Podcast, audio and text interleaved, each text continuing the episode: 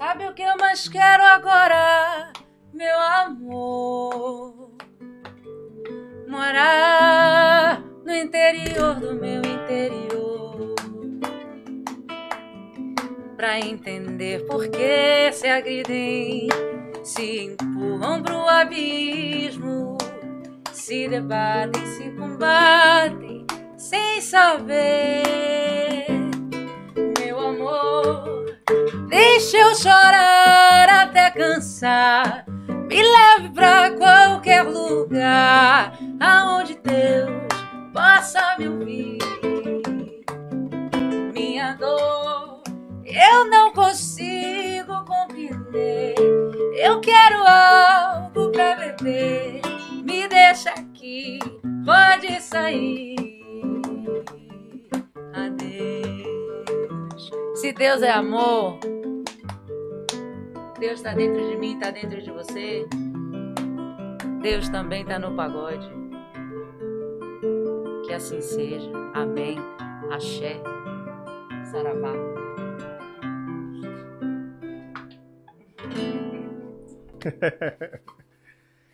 Simbora, meu povo! Tudo certo? Estamos aqui começando mais um Parola Podcast. Boaz falando aqui com vocês. Bem-vindos, muito obrigado pela presença de vocês e que belo começo. Que por sinal, depois de um começo desse, eu tenho até que tirar o nosso spot e deixar só esse começo daí. E aí, Ai. Ayla Menezes. Boa, boa, boa. Todo mundo que está aí assistindo a gente. Que bom estar aqui com vocês. Eu acompanho o podcast de vocês, acompanho o trabalho de vocês, acho muito massa. Obrigada pelo convite. Aqui ao meu lado está meu amigo, irmão e músico Marcos Bezerra. E vamos bater um papo massa hoje sim, aqui, né? Sim, sim, sim. Eu Você aqui. me diz e aí eu vou jogando, porque eu sou dessas. Poxa, obrigado. A gente agradece pelo por ter aceitado o nosso convite. Sabe? Mas não tinha como, não. Eu amo é, é, é, pessoas que incentivam é, o trabalho da gente, pessoas que respeitam. E quando vocês me convidam é porque vocês respeitam o meu trabalho. Sim, então não sim. tem como dizer que não. Eu sempre venho porque eu amo isso. Que bom, meu bem. Um sorrisão desse tamanho, já Não chegou é- tomando não é conta boca do boca. ambiente. Não é boca a boca, é boca e dente que não acaba. verdade. E aí, Ayla, me conte as novidades, como é que tem feito, como é que tem. Não tem como a gente. Come... Toda a conversa que a gente tem começado aqui, a gente sempre pergunta. E aí, como é que tem sido né, esses últimos Uhum. dois anos que parece. Uma eternidade. É verdade. Então, a gente precisou se reinventar muito, né? Sim. Eu precisei me reinventar milhares de vezes. Eu também trabalho como produtora de conteúdo na internet. Então, isso foi uma coisa que facilitou para mim é, trazer assuntos que sempre trouxe, né? É, como abordagem social. Eu falo na internet sobre gordofobia, sobre racismo, sobre a- o feminismo, movimentos feministas. Eu falo sobre o body positivo, eu falo sobre o corpo livre, eu falo sobre movimentos que enalteçam o ser humano, seja ele quem for, ela e quem for, né? Falo sobre o movimento LGBTQIAP+, então estou sempre trazendo conteúdos que estejam ligados a isso, ao empoderamento da mulher, à apropriação da mulher de si, do seu próprio corpo. Eu danço, eu sou bailarina também, eu sou compositora, então eu precisei me, me virar nos mil, assim, Sim. nessa pandemia. Foi muito difícil, é, porque a gente está sem fazer som há muito tempo e é o que eu mais amo na vida. Eu falo, todas as vezes que eu canto, eu me sinto no colo de Deus, sabe? legal. Me sinto no altar, assim, diferente, no colo de Deus de verdade. Então, precisei me, me compreender que naquele momento não dava para fazer é, apresentações, mas criei muita coisa que agora, inclusive depois da pandemia, eu fico ma- matelando, né? Pensando sempre em coisas que o que é que não foi feito que eu posso fazer. Sim. E aí terminou que surgiu uma ideia aí minha, eu já compartilhei, ele já sabe aí, já tem um negócio pra gente fazer é, um pagode diferente. Eu não vou dar muito spoiler, porque quando a gente joga pro universo, o universo pega, mas é um pagode pra gente expandir pra fora assim do Brasil. Oh, é um legal. negócio assim diferenciadíssimo e muito bom. Expandir mais uma vez para fora do Brasil, né? mais uma vez para fora do Brasil.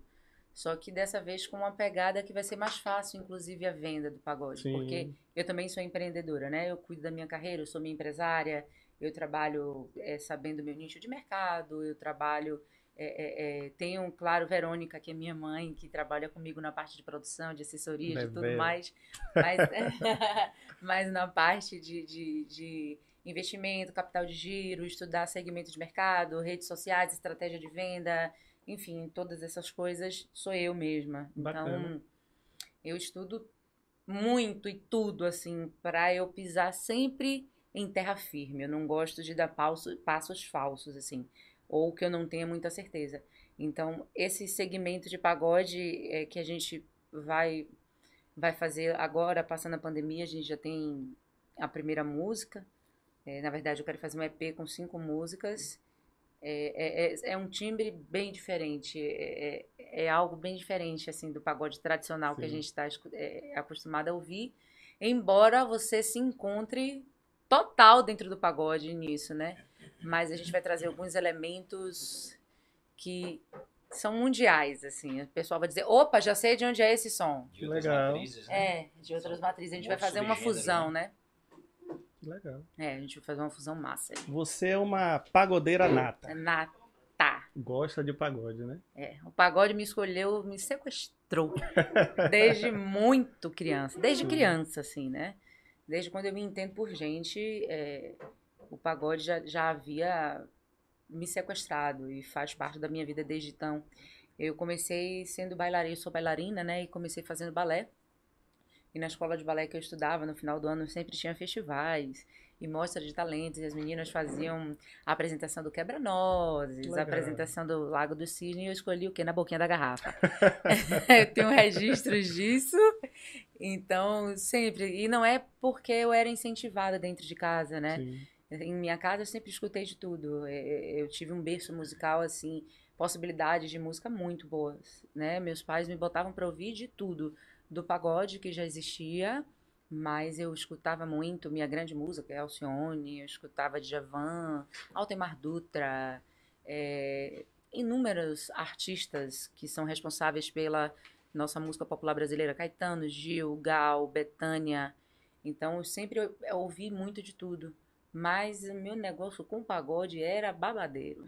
Batia certo. Eu escutava um tinguelinguelingueling. Eu já tava louca. Já tava, já tava saracuteando. Já tava com os corpos tchaca, tchaca, tchaca, sacudindo. Já tava... Eu sempre costumo dizer isso, assim. O pagode, ele meio que escolhe os filhos dele, as Sim. filhas dele, né? Eu não tenho dúvida que eu fui escolhida pelo pagode, assim. É, é, pagode não é só um ritmo é um estilo de vida, né? O pagode você precisa viver o estilo de vida pagode que é o dia a dia, é o, é o corre. O pagode é o que a gente vive e que as pessoas não querem escutar, elas se negam a ouvir. Sim. O pagode é um grito de liberdade, de resistência. O pagode ele é feito para falar para a sociedade a real que a sociedade não quer ouvir, que a sociedade nega, né? Então, é um grande desafio ser cantora de pagode ser mulher num nicho tão masculino e tão machista. Sim. Mas eu sou daquela que não, não, eu sou como a haste fina de uma, de uma espada. Eu envergo, mas não quebro. Você começou muito cedo, né, Ayla? Muito, muito cedo. Eu com sete anos já cantava, com cinco eu já dançava, né? Com sete eu já cantava. É, descobri que eu queria cantar no vídeo que no colégio que eu estudava é, teve um concurso e aí eu cantei a música Primeira Vista de Chico César e aí ganhei é, a apresentação e de lá para cá eu não parei nunca mais. Eu já fazia trabalhos também de, de publicidade, propaganda, essas coisas todas. Sempre soube o que eu queria ser desde Legal. muito pequena, aprendendo a falar é, bebê, eu tenho várias gravações de aniversários meus que, tipo, eu tô aqui assim. Aí minha mãe só falava assim, ai lá. Quando eu via, tinha câmera, eu aí já sorria, assim, ó. tipo, sorri naturalmente, Sim. né? Só que não. E aí já soltava beijo. Eu sempre tive muita certeza do que Sim. eu quis ser, né? Sempre tive muita convicção de que era o caminho da arte. Meu avô é o palhaço mais antigo do mundo, faleceu em 2016, aos 101 anos de idade. Caramba. Então, palhaço pinduca. Então, a minha vida já era arte antes de eu nascer. Sim. Minha mãe participava dos shows do meu avô comigo na barriga. Eu já estava ali chutando, né? Sim. No ritmo, no clima. E eu participava dos shows do meu avô quando, logo quando eu nasci. Com um aninho eu tenho pô, fotos, vestida de palhacinha, enfim, todas essas coisas envolvidas da arte. Então eu sou, sou filha da arte mesmo, não tem pra onde correr, que bom. Isso é bom. É um Na presente. verdade, a gente é que sai ganhando, né? Ah, Com meu Deus, obrigada. Eu lembro que você começou, se eu não me engano, a primeira vez que eu vi a Ela Menezes foi no programa de TV, Rede Globo, mas já faz um chão. Mas antes disso, eu não, eu não lembro se foi no mesmo período, estava na colégio ainda, isso era 2007 para 2008. Você tinha o Groove de Saia, Groove de saia. já faz um, um Sim, tempo. já, já. Eu tenho essa cara de novinha porque eu sou novinha. Mentira, olha lá. Mas eu, eu, eu sou nova porque eu tenho uma vida inteira pela frente. Eu tenho Você 33 começou muito anos. cedo, eu né? comecei muito. Eu, inclusive, digo que por tempo de trabalho eu já teria me aposentado, né? Mas, Mas eu comecei realmente bem novinha. É, Na verdade, a primeira música que eu. A primeira banda, assim, que eu cantei era banda mais de escola, uma coisa mais de, de distração, assim, com acho que 15 anos, 16 anos. Depois fui me profissionalizando, fazendo barzinhos, fui muito barzinho, né? Que eu acho que foi o que me possibilitou muito aprender de tudo, de todos os gêneros. Barzinho, assim, eu acho que é o régua e compasso para todo, a- todo cantor, toda cantora, todas as pessoas que gostam de cantar, porque os pedidos da noite fazem, te convidam a estudar a história da música popular brasileira, né? Eu acho que estudar a música popular brasileira faz com que você seja qualquer outra coisa. É a base, é a matriz de tudo. É, é a música popular brasileira. Então fiz muito barzinho. Eu cantei com Carlinhos Brau durante três anos. Fiz Brazilian Day Canadá, Nova York, fiz Barcelona, fiz Madrid. E depois de Carlinhos Brau, eu aí fui para Grupo de Saia, 2007, 2008. É, antes era a Afrodite, que foi a primeira banda montada só por mulheres, onde eu fui a primeira mulher a cantar pagode. Uhum. Tem até essa pergunta, as pessoas perguntam, né? Você foi a primeira mulher a cantar pagode? Como? Se tinha Léo Crete, se tinha é, Cláudia Leite. Léo Crete, ela não tinha uma banda, digamos assim, que fosse toda pra ela. Ela era do Side Bamba, a gente sabe Sim. disso. E respeito a história de Léo Crete, Ave Maria, minha deusa maravilhosa. Mas estou dizendo uma mulher que estivesse à frente de uma Sim. banda de verdade, toda envolvida nesse contexto e que fosse toda de mulheres. E Cláudia Leite, ela cantava, na época, se eu não me lembro, no Companhia do Pagode, alguma coisa assim. Isso. Que existe uma grande diferença do samba de roda, né? O samba chulo, o samba de recôncavo, para o pagode groove arrastado. O samba de roda, a gente utiliza é, é, os elementos num tipo de clave. O samba de o, groove arrastado, o pagode groove arrastado, ele nasce bem depois, né? Então ele vem já da época de Fantasmão, já da época do Parangolé das Antigas, movimento shake style. Então existe uma diferença entre o pagode do El Chan, que chamam de pagode, que na verdade é um samba de Um roda gourmetizado, e o pagodão groove arrastado, que vem nessa pegada mais de Fantasmão, de Parangolé das Antigas. Foi mais ou menos onde começou esse, esse movimento do groove arrastado. E eu vi na- rítmica, né, Mayra? Você- Isso, muda. roda, Por né? exemplo, isso aqui é um samba de roda. Me dá um lá maior, por favor. Samba de roda. Ei, Tchan, alô, Tchan, ei, Tchan, alô, Tchan. Se você aceitar um desafio, eu vou cantar um samba pra você dançar. Esse swing me provoca arrepio. Pegue o cavaco, show vai começar. Vou pedir pra você vibrar, vibrar, vibrar. Vou pedir pra você mandar, mandar meu cavaco chorar. Mandei meu cavaco chorar. Isso, sabe? Isso é o samba de É roda. diferente até do E é diferente chula, né? do samba chula, que já é outro aqui, ó. Vai morar com o diabo, a gente pode fazer vai morar com o diabo. Olha lá. É. Isso. Isso é um samba chula. Aí a gente vai pra Riachão. Ai, meu Deus! Ai, meu Deus, o que é que há? Ai, meu Deus! Ai, meu Deus, o que é que há? Olha que a nega lá em casa não quer trabalhar. Se a panela tá suja, ela não quer lavar. Quer comer engordurado, não quer cozinhar. Se o lixo tá no canto, não quer apanhar. É pra varrer o barracão e tem o que pagar. Se ela deita de um lado, não quer se virar. A esteira que ela dorme não quer enrolar. Quer agora um Cadillac para passear. Ela quer viver bem mal, vai morar com o diabo que é imortal.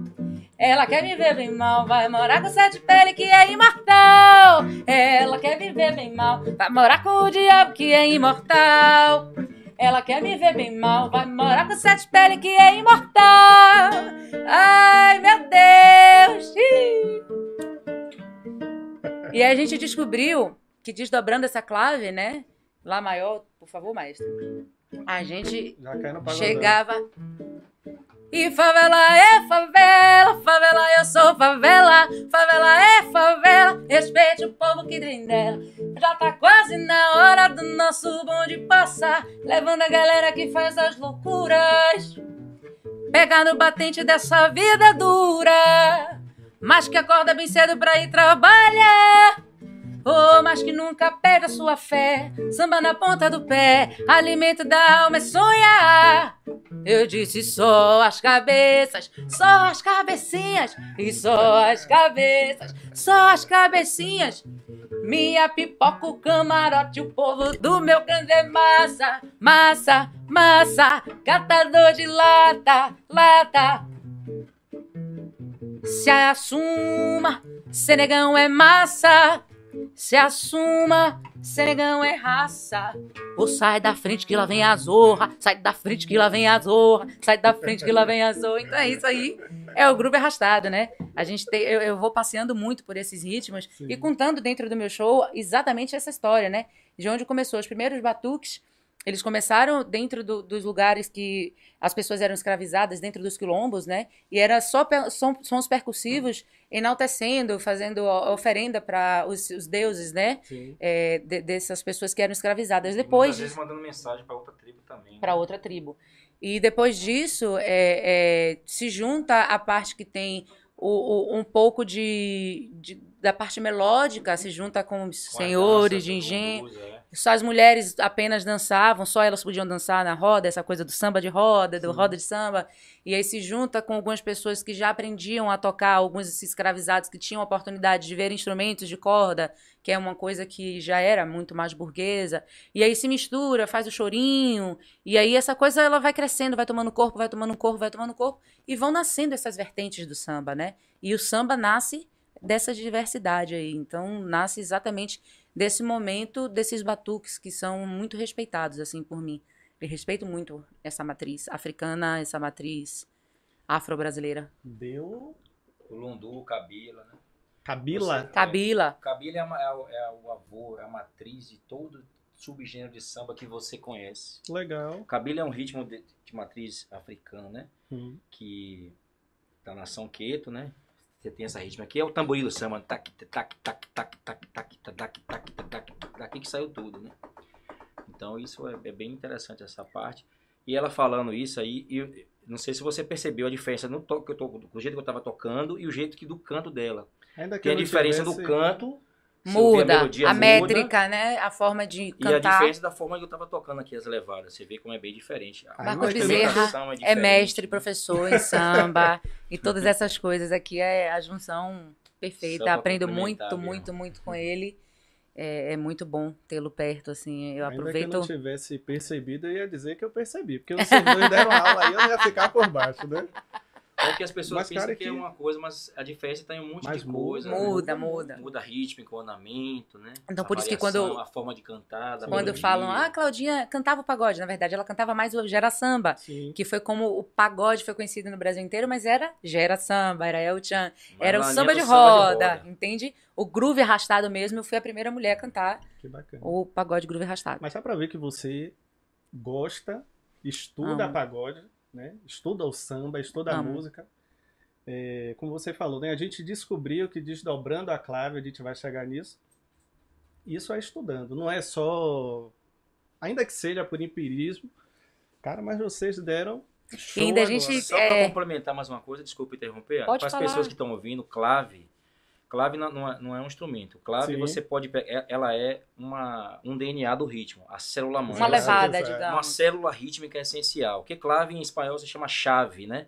Clave é um termo cubano que eles dão origem a vários, vários subgêneros. Ou seja, você tem a clave do pagode, que é uma que é a mesma, que se você for ver, é um desdobramento do próprio Kabila, Sim. Mas isso não dá para se entender muito, porque senão. É, É, de- dia, né? É, Ah, não, é não, cinco não. dias. Então, só para só para o quem- o ouvinte ouvir que clave é um guia. Sim, né? O agogô, por exemplo, é o, o, agogô, o significado do agogô é aquele que guia, né? Você vê o agogô no filho de Gandhi fazendo o Ijexá, né?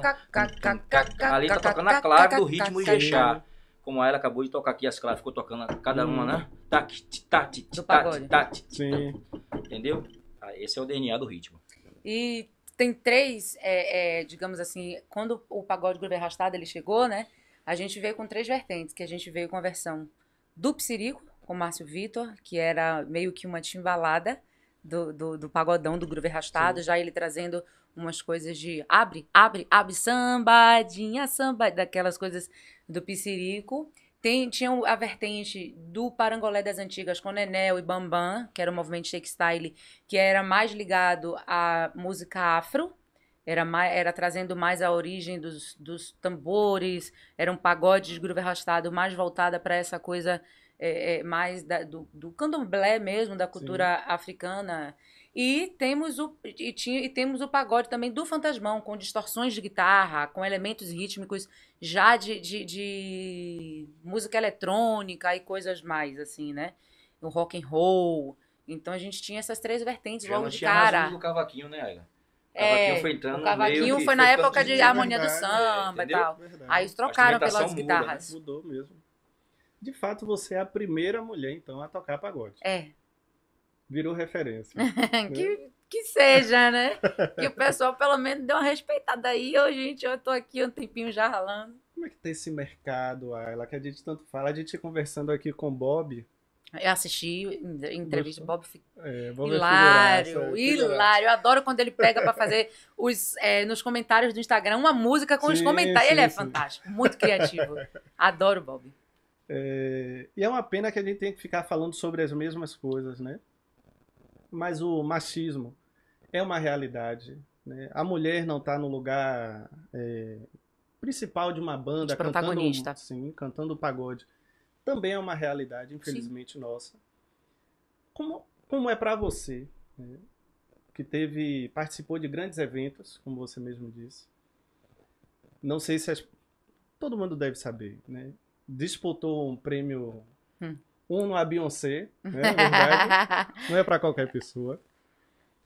E tá ainda aí nesse. Não sei, batendo essa cabeça, tentando convencer, sei lá, produtoras, empresários, né?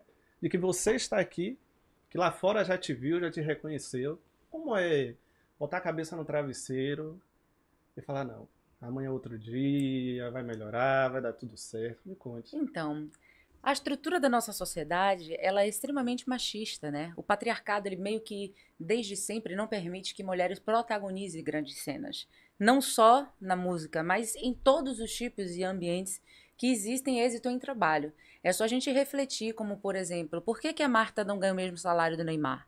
Verdade. Por que, que é tão desigual? Porque nós temos um sistema é, de patriarcado, né? Onde mulheres poucos são protagonistas. Principalmente num, num segmento, no caso, falando agora do pagode, em que as mulheres sempre foram hipersexualizadas. O que sempre balançou o pagode foram os nossos bumbuns. Sim. E chegou um momento que chegou a hora da gente falar, além dos nossos bumbuns maravilhosos, que são lindos, que tem que aparecer mesmo, porque são nossos e a gente Sim. faz com eles o que a gente quer, as nossas vozes ativas, né? As nossas cabeças pensantes. O que é que você tem a dizer? O que é que você, mulher, tem a dizer? Então, eu percebi isso lá em 2007, na Groove de Saia. Eu cheguei a ter uma produtora, cheguei a ter um empresário, só que a gente pensava realmente muito distinto, né? Tinha muito a, a dúvida se o produto, que é como eles chamam, né, viraria ou não por ser uma mulher, por ser algo muito diferente, por ser algo muito ousado. E eu sempre fui uma mulher muito à frente do meu tempo, eu sempre dancei do jeito que eu danço, eu sempre usei esses decotes que vocês estão vendo, eu sempre usei essas coisas porque esse é o meu jeito, eh, sabe? E eu não não eu não não passo pano. Essa sou eu, sabe? Se vocês não concordam comigo, pelo menos respeitem a minha luta, o meu trabalho. Ninguém é obrigado a achar que eu sou incrível, mas pô, tem alguém aqui que tá lutando há muitos anos. Então, eu percebi dentro da Groove de Saia que a grande solução de tudo seria eu investir. Aí surgiu a empreendedora Ayla Menezes. Eu investi no meu nome como uma marca, o produto Ayla Menezes. Que independente do que eu cantasse, as pessoas me respeitassem. Legal. Então, o que foi que eu comecei a fazer? Plantar outras coisas que as pessoas dissessem: nossa, essa menina tem talento. Porque quando eu chegava logo com a carta na manga do pagode, as pessoas desacreditavam. É som de preto de favelado, quando toca ninguém fica parado. Sim. E o som que vem da favela, que vem das pessoas periféricas pretas, sempre é, é, é, é que nem o funk, né? Sempre é completamente. É, não é, é marginalizado. marginalizado. São, é sempre levado para um, um ponto de vista onde como se não tivesse valor. Sendo que são os maiores valores, que é onde sai realmente a nossa matriz. Então compreendi que eu precisava empreender a minha carreira. E aí fui fazer outras coisas. Foi quando eu comecei a cantar com Carlinhos Brau, foi quando eu entrei na banda Cabeça de Nós Todos, foi quando eu fui eh, fortalecendo a marca Ayla Menezes, para que independente do que eu cantasse, as pessoas me respeitassem. E aí comecei a cantar outras coisas também, sempre tendo pagode como meu norte, né? Inclusive no, no disco que eu gravei com Daniela Mercury em 2012, é, Daniela Mercury, Cabeça de Nós Todos, Geração Canibalha, é, a gente ela cantou a Barreta comigo, com Igor Canário. Então a gente, eu botei ela para cantar a Barreta, Sim. nós três, né? Então é, eu sempre tinha o pagode como centro e sabendo, calma, mulher. Invista na marca que a hora de você dar seu grito de liberdade vai chegar. Fui pro The Voice, fui pro Caldeirão do Hulk, fiz outros trabalhos. E aí eu peguei, peguei e montei o primeiro é, drag god chamado assim. A gente misturava música eletrônica com pagode. Tinham três meninos gays que dançavam estileto, Vogue Week de salto comigo no palco. Foi a primeira cantora também no Brasil a colocar bailarinos de salto, baseado nos Desi Croquettes, que foi criado por Lenny Dale na década de 70 para satirizar a ditadura. Sim. Enfim, tem toda uma estrutura. Ney Mato Grosso nasceu disso, Secos e Molhados. Então, eu tenho também essa coisa. É, é, é... Sempre, eu sempre canto por algo. Eu não canto Entendi. o que não me arrepia. Eu canto o que tem história, eu estudo para cantar, sabe? Eu não sou aquela pessoa que vai chegar e vai cantar qualquer coisa de qualquer jeito. Não. Eu preciso saber a história, o que é que eu tô cantando, como eu posso somar na vida das pessoas. Legal. Como a minha música pode agregar no conhecimento de algo. Como posso construir uma sociedade melhor de acordo com o que canto. Como posso levar para o meu show a, é, além da, das pessoas saírem de lá com os pés doendo de tanto dançar mas que elas saiam de lá sempre com uma dúvida nova, sempre com uma interrogação nova, sempre com um questionamento novo. E aí fiz o Cabeça de Nós Todos, fiz essas coisas todas, e quando chegou em 2017, eu fiz o hashtag MPD, música para dançar, e aí me libertei, foi quando eu comecei efetivamente a dançar, de, é, é, cantar pagodão mesmo, é, somente, e agora tem o baile de todas as cores, que foi um maior sucesso no Pelourinho. A gente tinha que fechar a porta, Sim. que não cabia de gente. E trazendo exatamente esse movimento, que é a minha verdade, Sim. onde eu fortaleci a minha marca, né? Onde agora eu posso dizer: eu sou Ayla Menezes, vim de Salvador, Bahia, sou cantora de pagode baiano. Quando você diz assim que se libertou, é uma. A pressão é muito grande? Muito continua sendo muito gigante. Tudo que eu faço é como se tivesse sempre uma lupa em cima de mim. É, pessoas, pessoas que não, não cantam pagode ou pessoas que não se posicionam, é, mulheres que não se posicionam da forma que eu me posiciono, é, combativa, consciente do meu corpo, consciente da minha importância Sim. nesse movimento do pagode, porque assim, eu não estou sozinha. Quanto mais mulheres chegarem no pagode, é melhor pra gente. Sim, a gente se fortalece, sabe? Eu sozinha não vou para lugar nenhum. Que bom que temos tantas outras. Que bom que a gente tem a Dama, que bom que a gente tem é, Rai Ferreira, que bom que a gente tem Dai Leone, cantora que era cantora do Sangue de Mãe, que agora está fazendo carreira solo. Que bom que a gente tem tantas outras mulheres, a própria Léo Crete, a Ninfeta, é, a gente tem a Travesti, a gente tem uma, um legado de novas mulheres que elas chegam para somar nesse movimento, né? Que elas chegam para dizer, ó, oh, a gente também tem o que dizer aqui. Cada uma levanta o dedo e diz, ó, oh, eu também tenho que falar, também tenho que dizer. Então, eu acho extremamente importante que isso vá acontecendo porque vai ficando mais fácil. Eu tomei muita porrada, né? É, eu digo aí, a gente brinca, eu falo com elas, a gente tem aproximação, eu com, com, elas, com as meninas, a gente tem grupo de WhatsApp e tudo. Aí eu digo pra elas, eu sou o Jurassic Park do pagode, a dinossauro. Então, eu tomei muita porrada, né? Eu, até hoje, assim, eu tomo muita porrada, eu sou bem discriminada. É, às vezes, para as pessoas acreditarem que eu canto, antes de cantar pagode, eu canto Elis Regina, João Bosco, Tom Jobim. Ainda? E as... Muito. Diga aí. Como é que pode, gente? E canta de verdade, não tá brincando, né? Não faz sentido nenhum. É. Infelizmente, a gente, eu vivo isso ainda, mas é. muito em paz. Porque eu sei o que eu quero. Quando você sabe o que você quer, poucas coisas te afligem. Sabe? Eu sei o que eu quero. Então, eu não tenho culpa se a sociedade não está pronta para lidar comigo. Não tem nada errado comigo. A sociedade que precisa lutar um Sim. pouquinho para dar uma avançada. Existem mulheres livres, como eu, como tantas outras. Existem mulheres que lutam pelo seu espaço, pelo seu protagonismo, que lutam pela representatividade. E eu sou uma dessas mulheres, sabe? É, não, é, não é uma faixa de Gaza, não é uma guerra contra homens, nem contra ninguém. Eu só quero caminho para passar, eu só quero igualdade de direito. E se não abrir a porta, eu meto o pé na porta e entro. Certíssimo, tá certíssimo. Cara, você ainda precisar cantar para provar não faz não faz o menor sentido. Como foi para É. você participar do do The Voice? Porque se Pra ninguém te viu foi- no The Voice, que- É.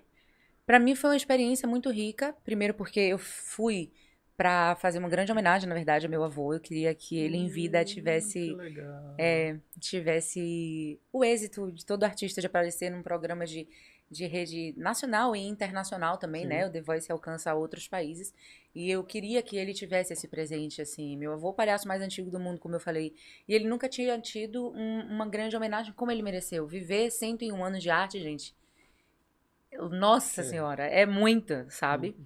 E esse foi o primeiro motivo. Segundo, para, claro, expandir o meu trabalho, mostrar o meu talento para o Brasil inteiro e levar comigo minha ancestralidade, tudo que veio antes de mim, todas as pessoas, principalmente as mulheres. As mulheres que vieram antes de mim, Sim. as drag queens que vieram antes de mim, as mulheres trans que vieram antes de mim, as travestis que vieram antes de mim, que abriram caminho para que eu tivesse aqui hoje, sabe? Então eu fui pro The Voice com um leque vermelho imenso, as pessoas às vezes não sabem. Por que levou aquele leque? Porque é moda? Não. O leque tem toda uma história. Primeiro que na- no Oriente, os leques, as mulheres que têm os maiores leques são as mulheres mais poderosas, são as Sim. mulheres que têm mais liberdade e direito de opinar e optar pela sua vida. E aqui, na parte ocidental, o leque ele é muito ligado à saudação, inclusive, de matriz africana. Né? Eu sou, por exemplo, filha de Ansan. Então é, é a rainha dos raios, dos trovões, da ventania. Então é uma forma da gente também reverenciar a ancestralidade e é um grande marco, é um objeto de grande marco para o- a, a classe LGBT. Eu sou uma mulher LGBTQIAP+, é como se nós nos reconhecêssemos. Se a gente levanta o leque, a gente já sabe, ó, somos da mesma turma do Vale. A gente já tá ligado. Então, foi uma forma de eu levar para o palco comigo tudo que eu sou. Porque eu sou construída de todas essas histórias. Eu sou construída de todas essas pessoas que vieram antes de mim.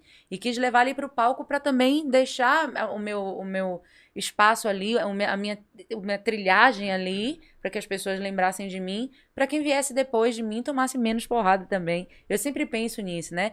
Por onde eu passo, eu vou deixando sementes, porque eu prefiro que as pessoas passem por um caminho mais florido do que o que eu Sim. passei, porque é bem árduo o caminho que eu escolhi, assim. Mas escolheria tudo de novo. Imagino. Imagino que seja duro mesmo. Eu lembro que na época do The Voice o pessoal aqui, pelo menos em Salvador, criticou muito a sua saída, né?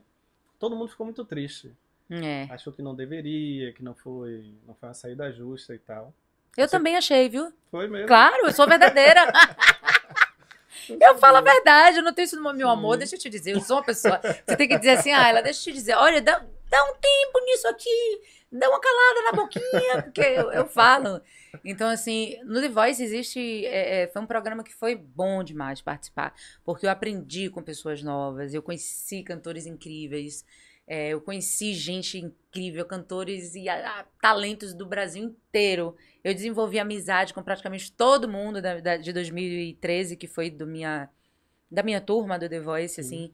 Mas existem mais mistérios entre o céu e a terra do que se possa imaginar. Imagino. Então, eu acredito que eu saí no momento que eu poderia lidar com isso. Não foi no momento certo. Foi no momento em que eu poderia lidar com isso. Onde eu estava pronta para lidar com Sim. isso. E por isso lidei com isso e tô aqui hoje. E sigo. E seguirei sempre. Por isso é que eu canto e não posso parar. Por isso essa voz tamanha. É bem isso. Em casa, Bebel, canta assim também o dia todo, é? Às vezes eu fico pedindo, canta aí, ah, É? ela começa a cantar, ela começa a cantar junto. Gente, a mãe dela tá aqui.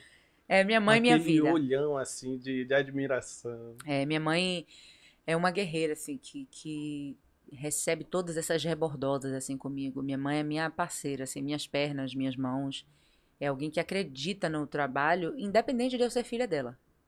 A gente Importante. tem essa relação muito bem separada. A, a relação da gente de amor, de mãe, que é uma relação de muita amizade. Assim, minha mãe é minha melhor amiga desde sempre, desde criança. É, eu fui criada, eu tive a sorte de ter pais muito próximos que me acompanham sempre. Não existe, não tem quem não tenha me visto com cabeça branca, que é painho, Uhum. e com manhã em algum lugar. Tudo que eu vou é sempre com eles, e não é por super proteção, é Sim. porque a gente é brother mesmo. Legal. A gente desce até o chão, os três dada a mão juntos. A gente é todo mundo brother mesmo. E minha mãe, em especial, que vai pra frente da batalha, da guerra comigo. Minha mãe é guerreira, minha mãe é meu soldado de, de ferro, assim. É, me dá régua, compasso, briga comigo, que é uma beleza. Me dá cada pito, cada chepa, tomo cada chepa, eu fico calada. Eu digo, eita, deixa eu respeitar que ela tá falando de um lugar Sim. que ela pode, não como mãe, como produtora, como quem trabalha comigo, Legal. como quem gerencia a minha carreira, né? Então, ela, não, isso aqui você não vai fazer. Eu digo, pô, peraí, eu, ó, Ayla, deixa eu te dizer, me chama de Ayla, né? Minha filha, ela diz. E eu de Verônica, chamo ela de Verônica também nesse momento de trabalho. E a gente se dá muito bem, a gente se respeita muito. Legal. Na verdade, eu me dou bem é, é, é, com todas as pessoas que eu trabalho, porque eu acredito que não existe êxito sozinha. Não adianta eu cantar sozinha voz e palma. Eu não vou encantar as pessoas, eu preciso dele. E ele precisa ser feliz, estar feliz, estar tocando comigo feliz. Então, existe às vezes essa cultura muito da diferença do músico e do artista. Não, para mim todo mundo é artista. Na minha banda não há essa diferença. Na minha banda as pessoas são tratadas como têm que ser tratadas, como seres humanos. Eu sou uma pessoa humanizada que compreendo perfeitamente o nosso sistema capitalista que investe em tornar pessoas sempre afastadas, que nutre o trabalho escra- escravocrata, que é um mito da igualdade, desigualdade de classes. Eu sei a questão dos meus privilégios enquanto uma mulher de pele clara. Sim. Eu reconheço tudo isso. Então, não tem como eu não exercer isso no meu dia a dia. Eu não sou um personagem. Tudo que as pessoas assistem no meu Instagram é verdade. Eu sou diferente do meu Instagram? Não, não um pouco. Sou um pouquinho pior até, né? Então, ele, ele, ele pode dar esse depoimento. E não é porque tá na minha frente, não. Porque pode ir para qualquer um dos meus músicos. Vocês vão ouvir o que eles têm para falar de mim. Sabe? Eu respeito as pessoas acima de tudo. Porque eu acho que todo mundo tem o que ensinar. E a gente sempre tem o que aprender. Quando não precisar mais aprender, já pode morrer. Tá na hora de ir embora, né? Já tá na hora de É, partir. ninguém, ninguém para de aprender. Então, Verdade. eu tenho sede de aprender. Eu gosto de ouvir as pessoas. Cada pessoa tem uma história de vida que merece ser respeitada. Sim. E eu- meu olho brilha com isso. Eu sou fascinada por histórias de pessoas.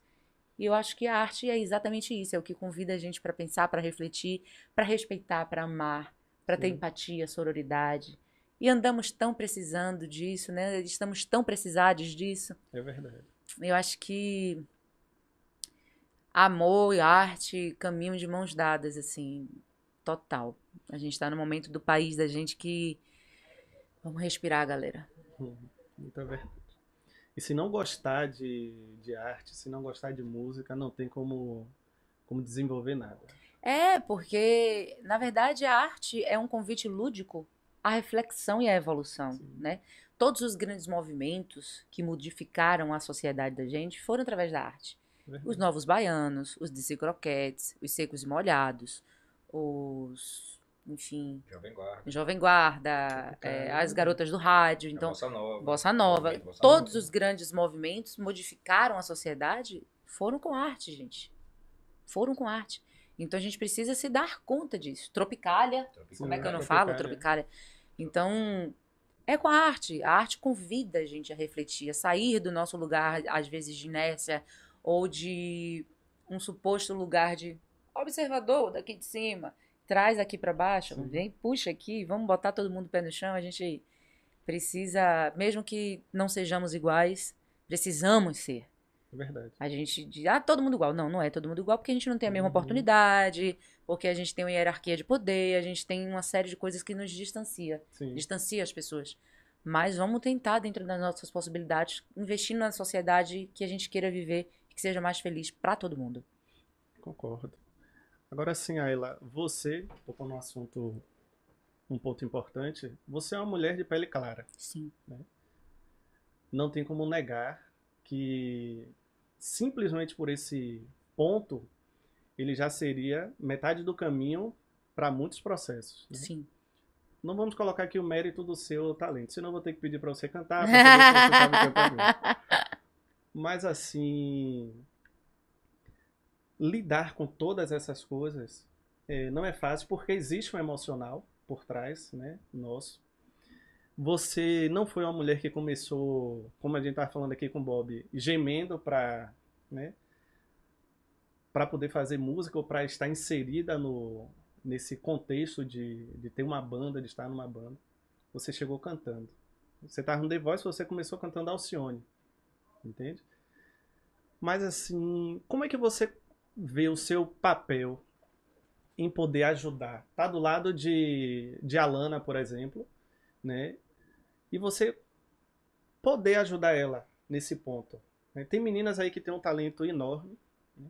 mas estão ali fazendo back, gemendo, ai, ui, ai, ui. Não vamos entrar aqui no mérito daquilo que é bom, que é ruim, porque é é algo muito pessoal. Cultura não é só o que a gente gosta. Sim. Cultura é o que está verdade. intrínseco na memória de um povo. Sim, Cultura é a vivência, a realidade de um povo. sim. É, então, a gente precisa se curvar a isso. É importante que, em primeiro lugar, a gente respeite isso. sim. né? O que é cultura para mim pode não ser cultura para você, pode não ser cultura para Maria, para João, mas é cultura para alguém. sim. Então, quando a gente aborda esse tema, isso é, é extremamente, inclusive, importante de ser dito. É, as mulheres que gemem, né? É, as mulheres que cantam é, um pagode que a gente diz que é o pagode proibidão. Eu fico refletindo sobre a vivência dessas mulheres. Que eu, como uma mulher feminista, eu preciso estar no lugar de observar, acolher e compreender essa realidade. Porque se eu digo a essa mulher que ela está cantando errado, eu estou dizendo, de acordo com a minha vivência, de uma mulher de pele clara, que teve acesso a estudo, que teve acesso a algumas coisas que essas outras mulheres não tiveram. E ainda, e, ainda mais, é, talvez essa seja a realidade dessas mulheres e não tá- elas não estão erradas. Se é isso que elas acreditam, que sigam. Eu não posso ser a pessoa que vou dizer o que está certo e o que está errado. Então, primeira coisa, o meu lugar dentro desse processo do pagode é nunca dizer quem está certa e quem está errada, qual é a música que presta e qual é a música que não presta. Música que presta é a música que emociona alguém, é a música que toca alguém. Se tem gente dançando aquela música, é porque aquela música presta. Por mais que dentro de mim eu não goste de alguma música, ou eu não gosto de alguma coisa, Sim. mas para alguém aquilo serve. Então a gente precisa refletir toda a história da nossa sociedade. A gente precisa é, é, refletir sobre a hipersexualização do corpo das mulheres que existe até hoje, sobre os assédios, sobre a cultura do estupro. A gente precisa refletir sobre a desigualdade de classe. A gente precisa refletir o quanto essas mulheres que gemem ou que cantam da forma que cantam estão lutando para sair do nível de marginalidade e de pobreza que elas fazem. A gente precisa também refletir que a nossa sociedade constrói mais presídios do que escolas. A gente precisa entender que o sistema investe na não educação do povo. A gente não pode simplesmente culpabilizar essas mulheres ou culpabilizar qualquer outra pessoa a não ser a nossa política, a não ser o nosso sistema. A gente precisa dizer ao sistema: merecemos o estudo, merecemos a educação, merecemos outras possibilidades de, de existência. Então, essas mulheres que estão cantando, gemendo, fazendo seja lá o que for, que elas continuem ali e não vá para as drogas. Eu prefiro mil vezes. Sim. E que não vão para outros caminhos que são tortuosos. Então, eu não tenho como me colocar no lugar delas e dizer o que é que eu faria, porque eu não vivi a vida delas. Eu não calcei os sapatos Sim. delas. Então, não me cabe julgar. Então, eu acho que eu me encontro num lugar de mulher feminista que compreende essa complexidade e dificuldade para chegar, para ter acesso. Eu vim de uma família pobre, eu sou de uma família humilde, eu sou de uma família que é, eu nunca passei fome, mas muitas vezes a minha, é, é, amigos levavam pra gente compras dentro de casa pra gente não passar a fome. Né? Eu tive momentos que meu pai ficou muitos anos desempregado e eu passei muita necessidade. Né? Eu, eu, eu não, não vivi dentro de um ambiente de, de fome, de miserabilidade, mas eu sou moradora de Pau da Lima. Eu nasci e fui criada em Pau da Lima. Eu nasci numa comunidade, numa favela, num gueto. Embora tivesse alguns, né, privilégios e tal, mas eu sei essa realidade também. Então, é meu papel, eu acho que é de, de colaborar, compreender e acolher acima de tudo essas mulheres e nunca apontar para elas. Nunca dizer que elas estão erradas, Sim. porque eu não calcei o sapato delas. Essa é a forma que elas estão encontrando de sobreviver, assim como essa é a forma que eu estou encontrando também. Se elas quiserem, é, em algum momento, me perguntar, me solicitar algo, eu estou sempre disponível ao diálogo, mas eu nunca vou opinar no trabalho das pessoas, porque só elas sabem É, o quanto elas é lutam para verdade. estar ali. A gente tava conversando e terminou que eu e Bob a gente chegou nessa mesma conclusão. gente- Velho, às vezes é a porta que abrir, a pessoa tem que abraçar. Claro. Porque tem o, o pão na mesa, tem o aluguel que não espera. E outra, e quantas delas precisam parar de estudar para ir trabalhar, Sim. cara? Quantas mães solteiras, mulheres pretas, periféricas, a gente vai descendo para a base da pirâmide, um sistema que é completamente governado por homens burgueses, brancos, heteronormativos. Então a gente vai descendo para a base da pirâmide e o que é que sobra pra gente? Sim. Que é que sobra para essas mulheres? O que é que sobra? Antes da gente dizer que o que elas cantam não é cultura e que é ruim, que é tal, o que é que sobra? O que é que a gente dá para essas mulheres? O que é que a gente incentiva? Qual a oportunidade de trabalho que a gente cede? Qual é o coletivo de mulheres que acolhe essas mulheres? Ao invés de recriminar, de tratar como mulheres marginalizadas. É isso que a gente faz. A sociedade distancia, marginaliza cada vez mais essas mulheres, sendo que deveria ser ao contrário. Elas estão tentando, da forma delas, sobreviver, viver uma outra realidade. A gente teria que inserir elas no sistema de uma forma diferente, capacitar elas de uma forma diferente. Entende? Então, é muito, é muita utopia, é muita soberania minha chegar aqui e falar qualquer coisa que não seja. Eu compreendo o que elas vivem. Sim. E eu respeito profundamente o trabalho de todas as mulheres que trabalham com qualquer tipo de trabalho. Porque eu não calcei o sapato delas, como elas não calçaram o meu. Então toda mulher merece respeito. É, concordo. Concordo. É um, é um ponto de vista muito difícil mesmo, né? Não dá pra gente é, opinar de fora, porque você tem que estar inserido naquele. É, eu naquele inserida como contexto. mulher nesse contexto e sei Mulher e o música, quanto- né? o Com quanto é certeza. difícil, é, o quanto tempo eu levei pra poder dar não a algumas coisas. Sabe? Você trabalhar Só a sua eu imagem, sei. o seu nome. E olha que eu, que, eu, que eu quis virar empreendedora. Não veio em minha mão isso. Isso não foi um privilégio. Eu não tenho pais empreendedores no sentido de, de, de serem empresários nem nada do tipo. Foi algo que eu percebi, ser- eu tinha que estudar, eu tinha que me virar, eu tinha que saber como é que eu ia administrar minha grana para investir na minha música, para investir nos figurinos, para eu tive que me virar. Então tive que cair para dentro disso. Mas por que que eu caí para dentro disso? Porque aqui atrás, a Ayla teve uma base de estudo que proporcionou para ela ver algumas saídas em algumas coisas. Não é todo mundo que tem a base de estudo, que tem uma base de família, principalmente. A minha família é o meu pai e a minha mãe que chegavam junto comigo. Eu tenho pai e tenho mãe. Então já começo aí na frente de muita gente que tem mãe Sim. solteira, que trabalha muitas vezes é, é, é, é, como é, empregadas do lar, Sim. né? Mulheres que cuidam da casa das outras pessoas, chegam em suas casas tarde da noite, que corre, é no corre, é no buzu, apertado, parceiro, daquele jeitão, saindo, acordando de manhã, de madrugada, para poder ir pagar a diária dela, para voltar tarde, para ainda ter que ensinar, eh, dever a filho, velho, é barril, velho. Sim, é verdade. É barril, não dá pra, pra gente simplesmente, ah, pô, não, respeite, velho. Se você tá achando ruim, faça um movimento pra ajudar a galera. Mas não critique, não. Sim. Não mexe minhas meninas, não. Deixe minhas meninas quietas que merecem respeito. Você acha que falta incentivo, claro, óbvio, mas do governo em tipo, vocês começaram e deram uma aula de cultura através da música cantando duas músicas, entende? Então assim, o pagode, o samba é uma cultura nossa. É, existe um, um receio que eu não sei se é utópico, eu não sei nem se ele é real, é, de se perder essa questão do, do pagode baiano, né? para o que a gente tem escutado agora, né? de, de tudo de novo que está inserido na música. Justamente por a gente não ter é, Companhia do Pagode, Gangue do Samba, é o Tchan na forma que era antes, sabe? E de tudo isso se perdendo. Porque de fato se torna efêmero, né? Você pega uma música. Você falou de Shake Style.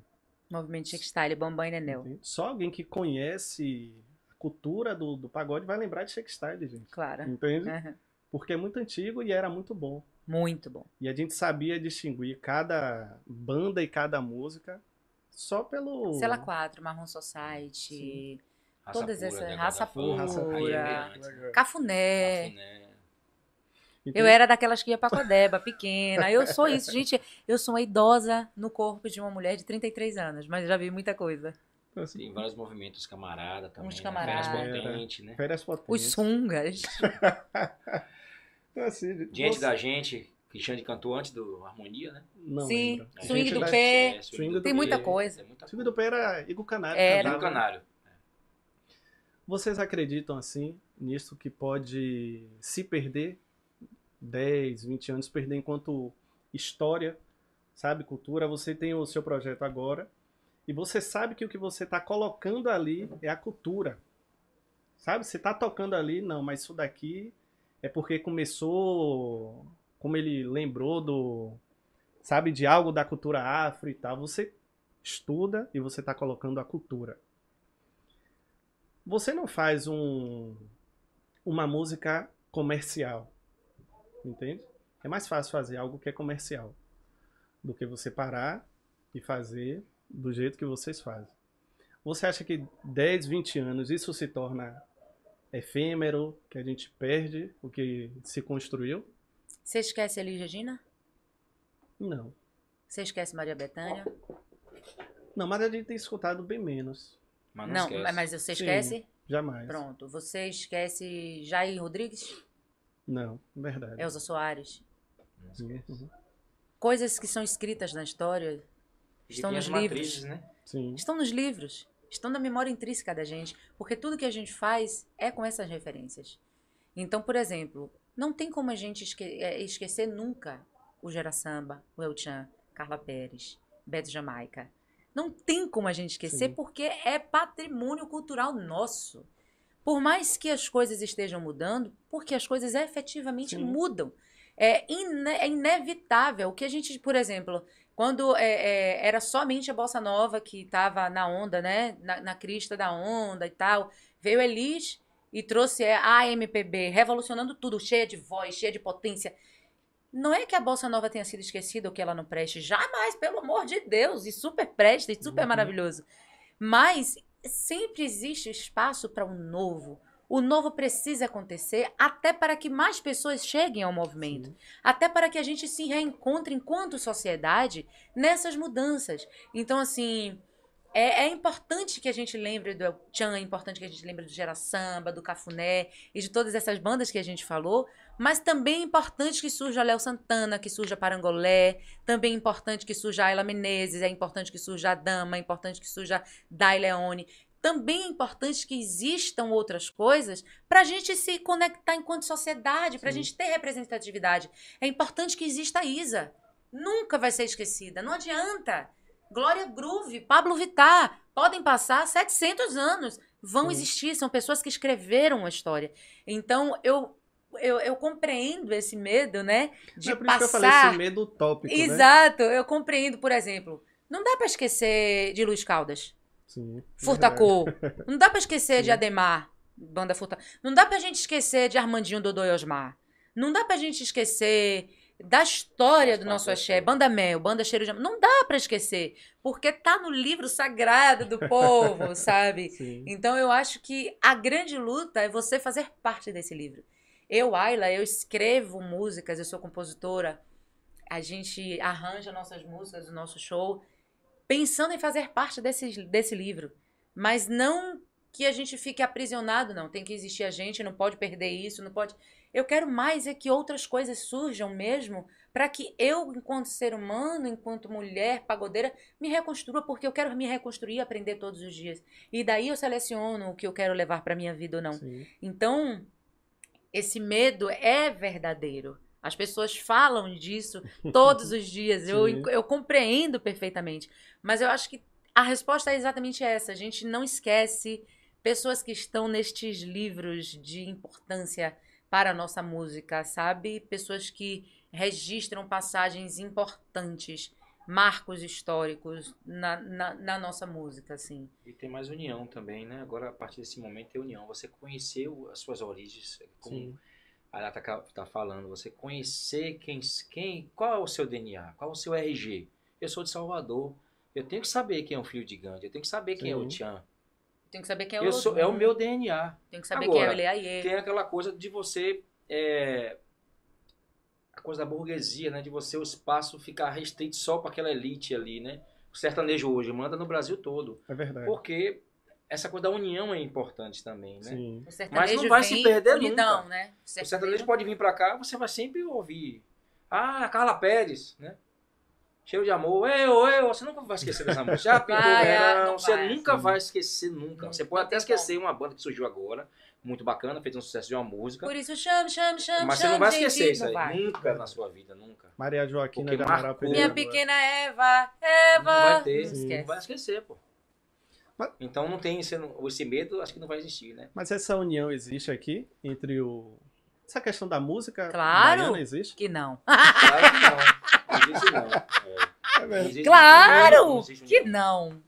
Se existisse, você acha que a gente estava onde a gente tá? Não O axé nada. desesperado do jeito que tá, o pagode tentando um sobreviver do.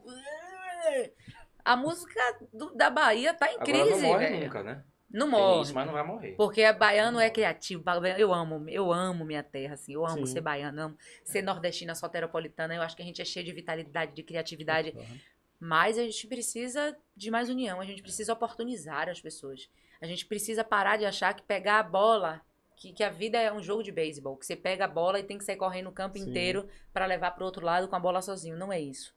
É mais o lance de passar a bola. Quanto mais vezes você passa a bola, você chega em lugares diferentes, em lugares que você nunca imaginou chegar, você toca uma pessoa aqui. Menino, não conhecia, conheço fulano. Ah, que legal, um apresentando o outro. Eu acho que é assim que é a maneira o mais collab, coerente, exatamente, da gente fazer um movimento musical. Sim. Independente de qual gênero musical você seja. Sim. Mas um movimento musical para que a gente possa apresentar às pessoas coisas novas, pessoas novas. Depois, digamos assim, de, de Cláudia Leite, não me recordo de nenhuma outra grande artista ter estourado no cenário nacional, né? Veio Léo aí agora, é, que é um homem, Sim. né? E não vejo outra, outras pessoas com essas, essa agenda. E Léo tá indo e torço muito para que ele vai, que asa, que voe muito alto, mas que não esqueça da gente aqui, Sim. que eu não acho que é dele. Eu acho que ele é um menino bem pé no chão. Uhum. Eu gosto muito de Léo.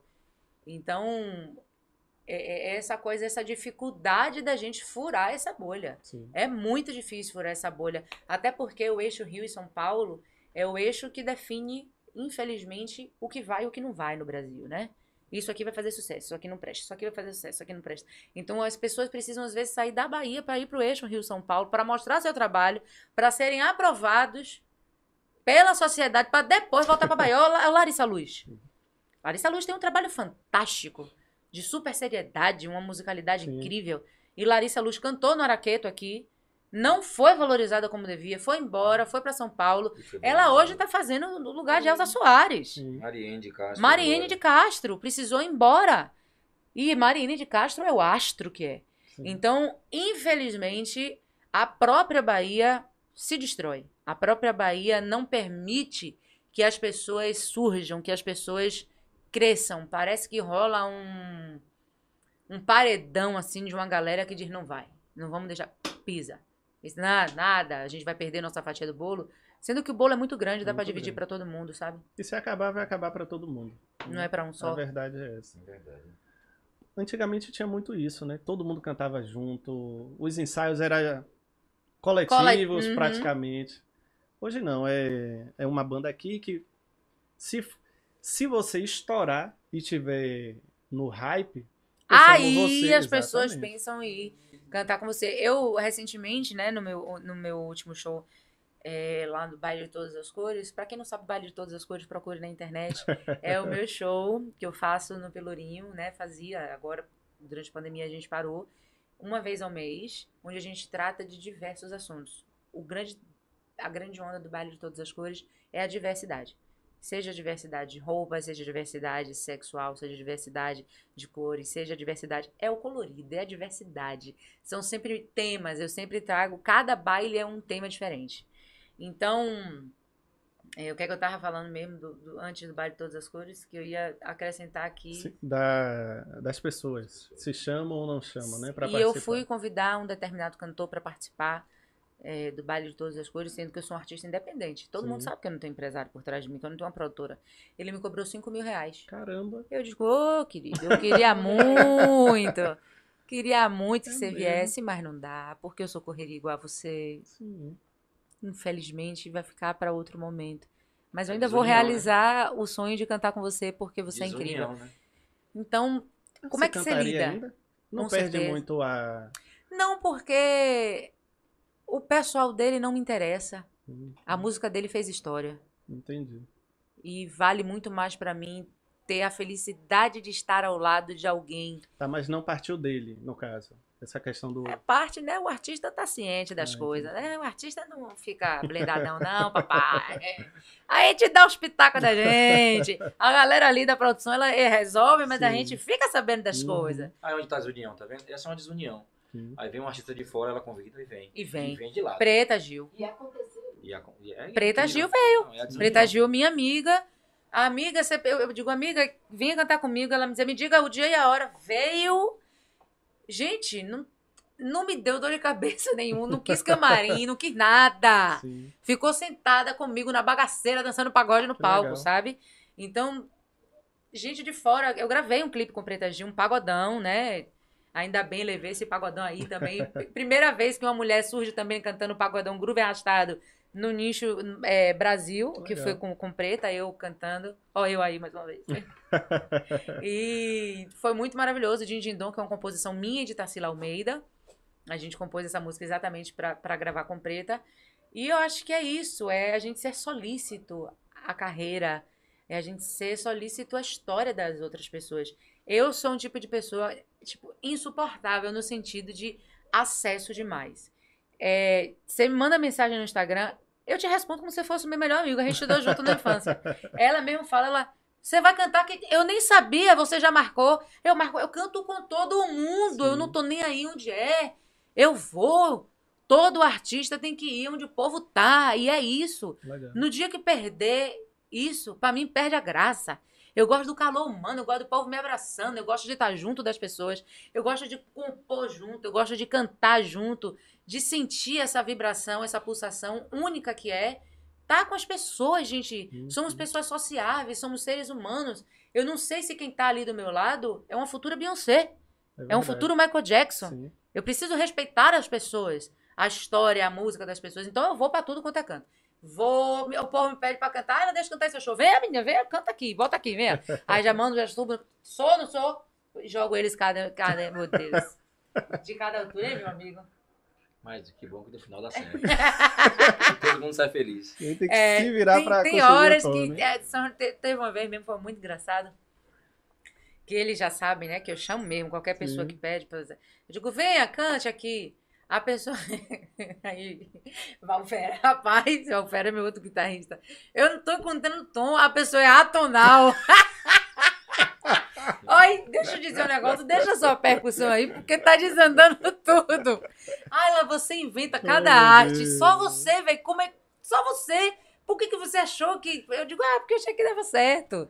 E achei que dá oportunidade mesmo às pessoas, e eu sou, eu sou muito isso, assim. Uhum. Eu sou uma pessoa que eu, eu gravo com todo mundo, eu canto com todo mundo, eu gosto disso. Sim. Isso me faz muito mais feliz. E o pessoal do sertanejo, aparentemente, eles têm feito isso, né? Claro. Eles estão se. Porque o sertanejo não tinha essa mesma oportunidade Não. um tempo atrás. Não. entendeu? Então Eles construíram isso. Sim. A união, né? Faz a força. E provavelmente eles estejam enxergando é, o receio de retornar ao que era antes. É, eles estão enxergando lá na frente, Sim. né? Uma possibilidade de, por exemplo, você constrói é, Marília Mendonça, você já traz Maiara e Maraísa, já traz aquela menina dos 50 reais, como é o nome dela? Nayara Ribeiro, né? Sim, Simone Nayara Azevedo, Simone Simaria, você já traz Michel Teló, um grande Sim. empreendedor, um grande empreendedor. Ele já traz Matheus e Cauã, já traz não sei o Gustavo quê. Lima. Então, eles É, vão vão se unindo, vai eles vão se fortalecendo. É Sim. uma galera muito grande. Uhum. E eu acho isso fantástico, essa coisa de- dessa união. E confesso que sinto muita inveja, o que eu queria muito ter essa mesma oportunidade, queria muito que os cantores de pagode daqui, que vão ouvir esse podcast Sim. aqui, que vão assistir a gente, eu falo isso em todos os lugares que eu vou para ver se em algum momento eles vão me dar ouvido, né? Vai que escuta. É, que eles pensassem em chamar mulheres que cantam pagode daqui Sim. também, porque eles fazem feat com mulheres de fora que nem cantam pagodão. Então vocês oportunizem a gente, a gente tá aqui, cara. O pagode é nosso, é da Bahia, é de Salvador. Eu tô aqui ralando há tantos anos.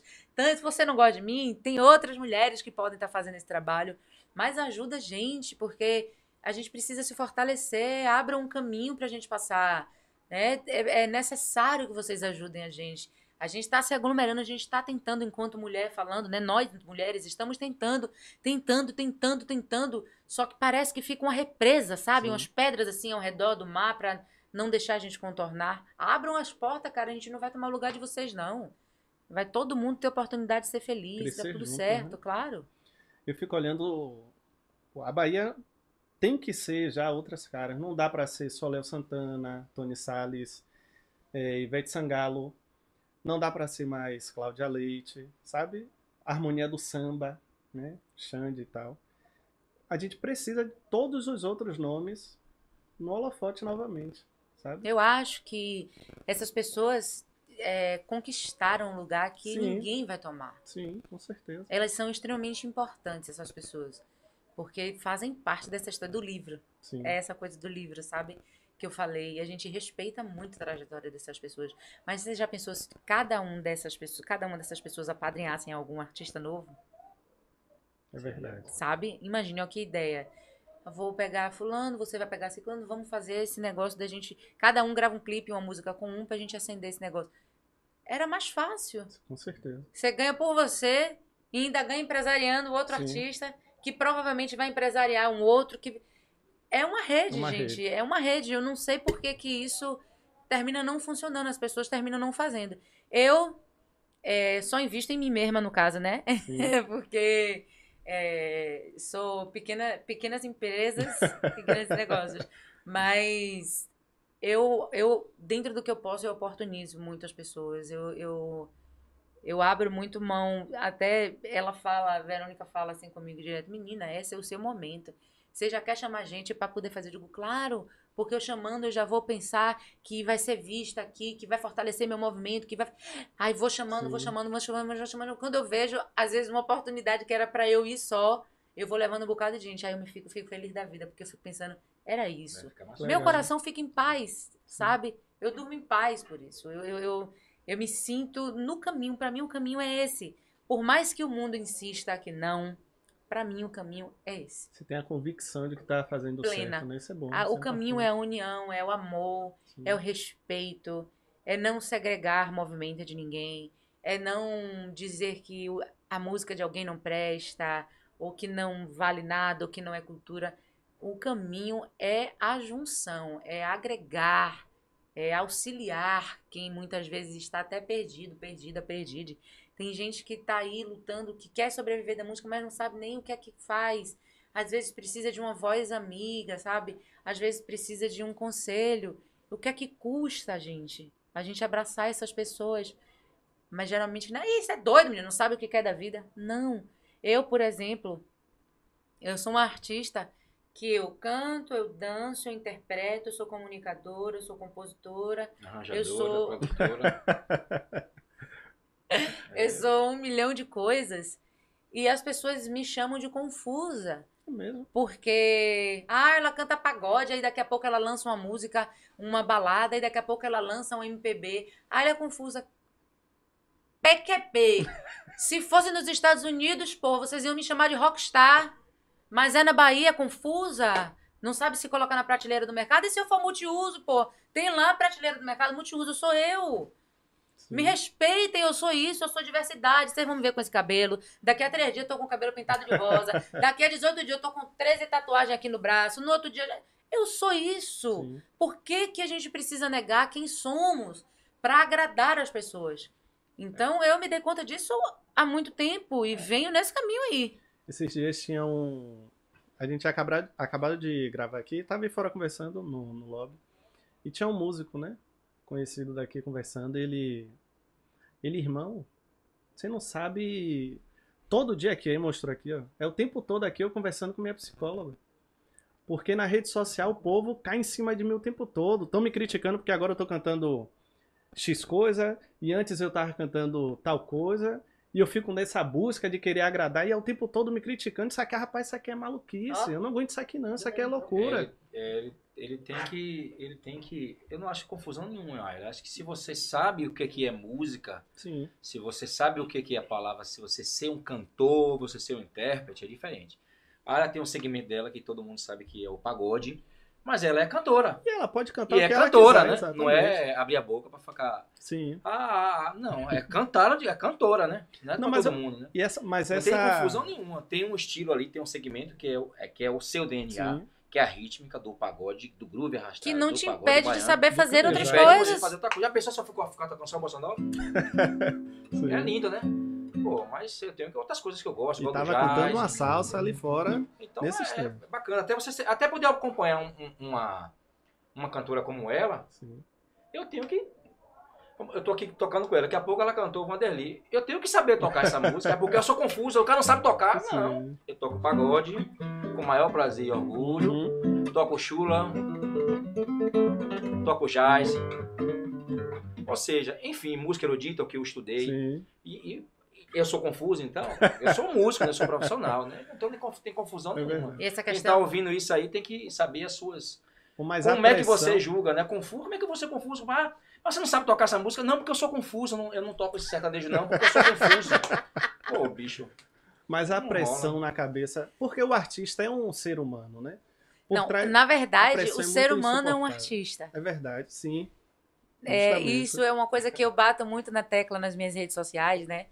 Eu desmistifico muito essa coisa desse posicionamento que entregaram pra gente quando a gente diz você é artista, me entregaram uma cartilha do que tudo que eu posso fazer não posso.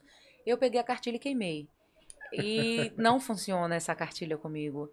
Eu sou muito mais ser humano do que qualquer outra coisa. O meu status é filha de Verônica e Luciano.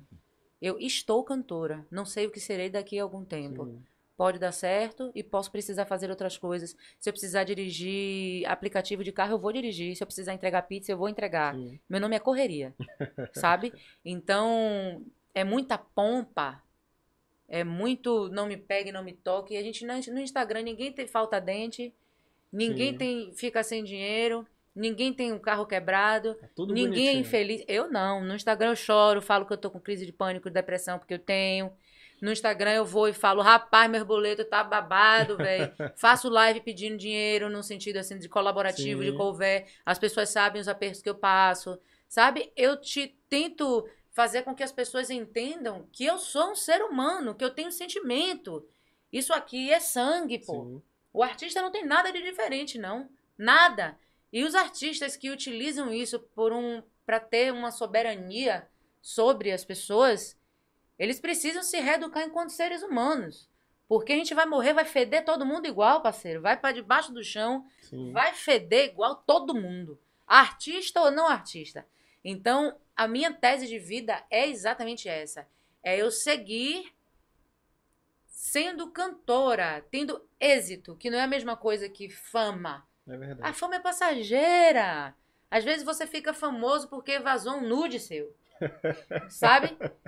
É verdade. Não é isso que eu quero pra minha vida. Eu quero pra minha vida êxito. Eu quero tocar o coração das pessoas. Eu quero que passar por aqui, você lembrar de mim positivamente, deixar um pedaço de mim aqui, levar um pedaço de você. Sim. É isso que pra mim é êxito, é sucesso, é isso que eu quero pra minha vida. Essa coisa da internet mesmo, eu vivo o linchamento virtual 24 horas por dia. Mesmo, é. Não tem um dia na minha vida que eu acorde que não tenha na minha rede social é, coisas horríveis de ameaça de morte, ameaça de estupro, Mesmo? vídeos de cachorro comendo gente dizendo vai acontecer com você, eu te odeio, eu sou ridícula. E por que isso assim? gente? Porque eu sou gorda, porque eu danço de fio dental mesmo, porque eu sou grandona, destemida, sem medo de nada, porque eu sou feminista, porque eu falo que tá errado ser racista, porque eu falo que tá errado ser gordofóbico, ser LGBTfóbico, porque eu sou um artista que me posiciono. Sim. Porque enquanto eu tiver consciência de que essa, isso aqui é uma arma, pô. É verdade. O microfone é uma arma. Eu sou uma pessoa que eu sou formadora de opinião. Como é que eu vou silenciar diante dos acontecimentos da vida e da sociedade? Eu não me silencio. Não silencio. A minha música não foi feita para ser silenciada. Eu canto para as pessoas, eu canto a música do meu povo. E eu vou ser pelo meu povo até o fim. Posso tomar pedrada que for. Agora mesmo eu tô com um, um, um eu abri 10 processos judiciais. Eu estou envolvida aí ano passado, em julho do ano passado, estourou um vídeo meu num aplicativo é, de. Pode falar o nome de aplicativos? Pode. Não. Estourou um vídeo meu no TikTok. Sim. O vídeo tem mais de 35 milhões de acessos. Foi para o Brasil, o mundo Sim. inteiro. E pegaram esse vídeo meu. Você dançando? Eu dançando Pelourinho? e cantando no Pelourinho. É, porque quem vê meu TikTok, minha rede, sabe que eu sou daquele jeitão ali, né? Eu meto dança mesmo, meto canto, eu sou isso aí. Sim. Daquele jeito. E aí, esse vídeo meu viralizou como tinha a logomarca do governo do estado da Bahia. Por quê? O Pelourinho é um patrimônio cultural da Bahia. Então não tem como estar escrito ali, Ayla Menezes, eu não sou dono do Pelourinho, tem que estar escrito governo do estado da Bahia. Sim. E aí pegaram esse vídeo, deturparam, escreveram coisas, pessoas de outros partidos políticos, de partidos da extrema direita, pegaram esse vídeo e disseram que eu fazia, é, é, que eu incentivava a prostituição, o estupro, que eu era patrocinado pelo governo do estado da Bahia, que eu era de determinado partido político, que era o partido que bancava isso, que eu era gorda, ridícula, que eu era meu cabelo era ruim, tipo, coisas horríveis horríveis. Minha vida virou um inferno. Eu tive depressão em julho do ano passado, é, crises de pânico, de ansiedade horríveis. As pessoas descobriram onde eu morava, começaram a Meu Deus ameaçar a minha, meus pais. E aí eu fui caçando de um por um. Eu digo, não, vai comigo, com mamãe aqui, papá. Vai responder a parada na justiça. E aí tá todo mundo sendo processado por intolerância religiosa, falando da minha, minha música é macumba, por tudo que coube eu processei de um por um. Sim. E cada dia que aparecer um novo, vai tomar. Júlio, Ontem mesmo. Ontem? É, é, não, porque Ontem tem todo outro? dia. É mesmo. Eu Deus. acordo já, as pessoas escrevendo. Eu, por que você não dá um tiro na sua cabeça? Coisas assim, muito graves, de verdade. Sim. Ele sabe disso, ele vive muito isso, eu compartilho muito com ele. Tem dias que. Porque, eu, como eu falei, aqui é sangue, né? Sim. Tem dias que eu fico decepcionada com o ser humano. Tem Eu dias que eu imagino. choro muito. Que eu digo, cara, por que isso? A troco de quê, Por né? que tanto ódio? O que foi que eu fiz? E eu sei que não tem nada errado comigo nem com o meu corpo. O fato de eu ser uma mulher gorda não me torna menos capaz ou mais capaz que ninguém. O fato de eu ser uma mulher gorda é a mesma coisa que eu ser uma mulher magra, é a mesma coisa que eu ser uma mulher alta, ou baixa, ou do cabelo cacheado, ou do cabelo crespo. ou do- É uma característica como Sim. outra qualquer. Só que na sociedade que a gente vive, a gordofobia grita. Então, você chegar, ver uma mulher que é gorda, que é feliz com seu próprio corpo, que dança pagode, canta pagode, de fio dental, que vai até o chão, que bota pra lascar, dá muita inveja. Eu compreendo que essas pessoas têm inveja. Ontem, eh, o que ela tá falando ali é que tá eu lá na paz de, de Deus na internet e recebo uma mensagem de um cara. Boa noite. E aí me enviou pra mim um vídeo. Um- Uma foto. Naquele negócio do Instagram lá que você aperta ver foto, que Só vê uma vez pessoa é- Sim. eu não sabia o que era, como eu interajo muito com os Sim. meus seguidores. Todos, eu interajo muito. Eu faço questão de responder às pessoas. Eu não deixo ninguém no vácuo, porque eu dependo dessas pessoas. Que bom que elas me amam, que bom que elas gostam de mim. E aí abri a foto dele, ele pegou e mandou um nudes dele. A cara. Eu larguei, eu tomei um susto tão grande na hora. É um assédio tão grande. É uma cultura de estupro tão validada. As pessoas acham isso tão normal. E ele, machista, achando que aquilo iria me fazer querer Sim. ter algo. Eu fiquei apavorada, eu passei a noite sem dormir, chorando, porque eu digo, gente, é um assédio, é um absurdo, é um. Qual o direito? Por quê? Como? Que ousadia foi? Sim. Em que momento? Isso tudo só porque eu sou uma mulher bem resolvida, eu sou uma mulher que falo de todos os temas, eu sou uma mulher que uso decote, eu sou uma mulher que uso roupa curta. Qual é o problema nisso? Isso não tá.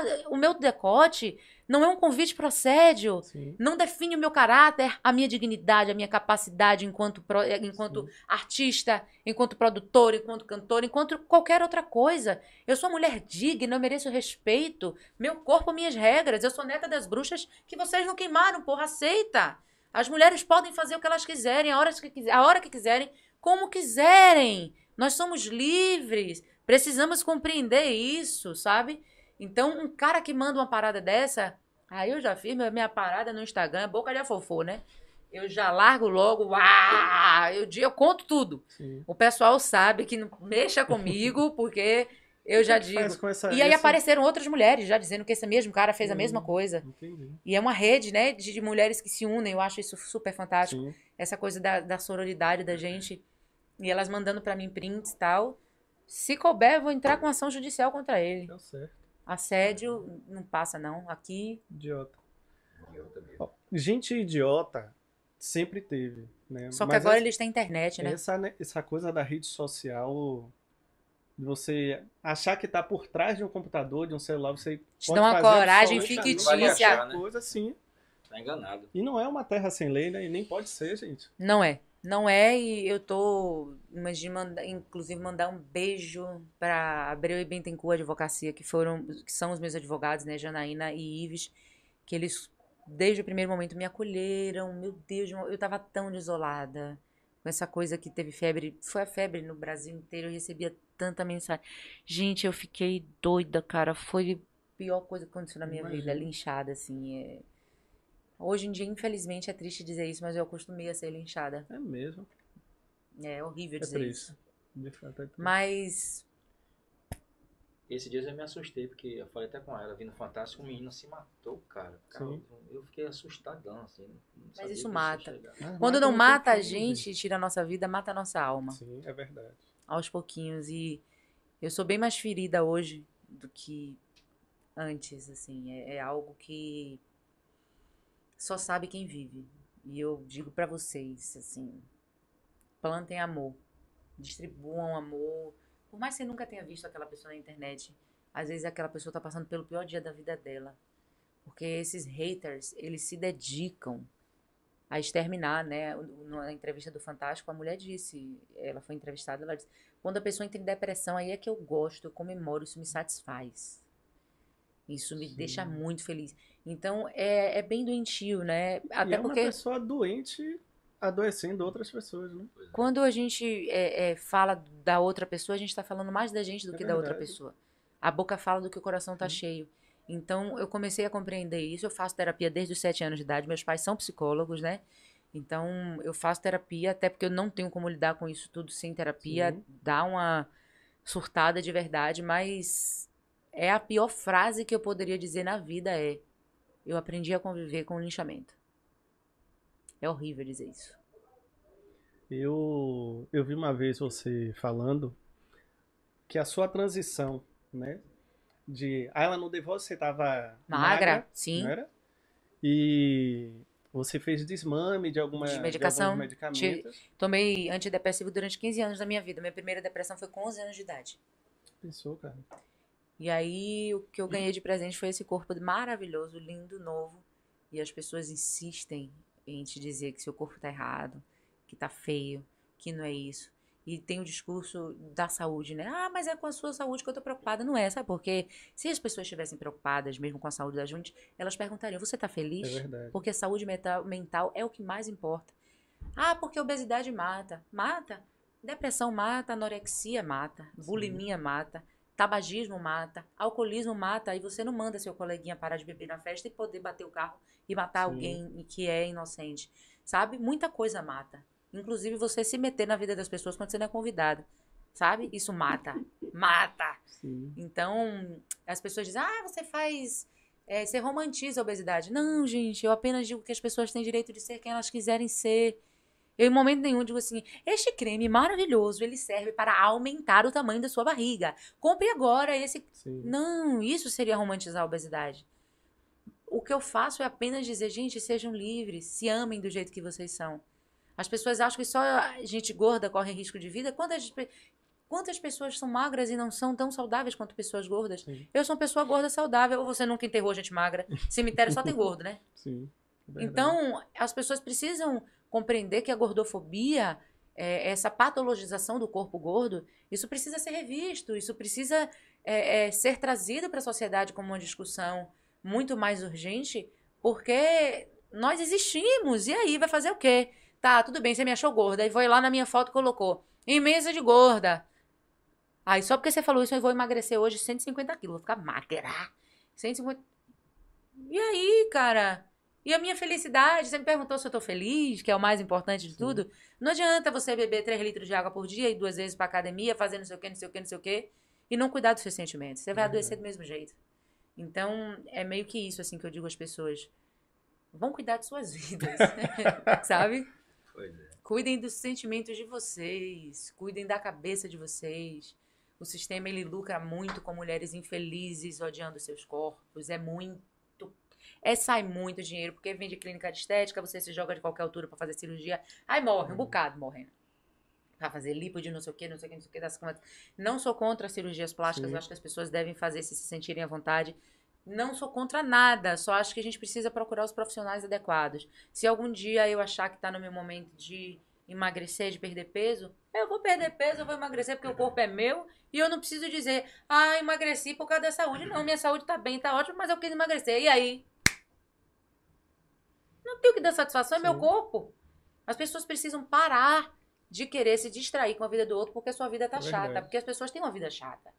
Aí a pessoa fica infeliz e quer cuidar da vida do outro porque tá mais divertida. Minha vida é divertida, eu sei, é uma montanha russa. Mas vi um vídeo de vocês, dá aquela transformada na animação na vida de vocês também, me deixa viver em paz. Para as pessoas têm muita inveja também, né? Muita também. Não deveria fazer parte do. Sim, daí. É o que a gente tava falando. Se a pessoa. Falando Sim. no outro podcast desses aí. Se a pessoa tem uma deficiência e passou em medicina, ela vai virar matéria não porque ela passou em medicina, mas porque ela tem uma deficiência. né? Exatamente. E é como se fosse. Capacitismo. Justamente.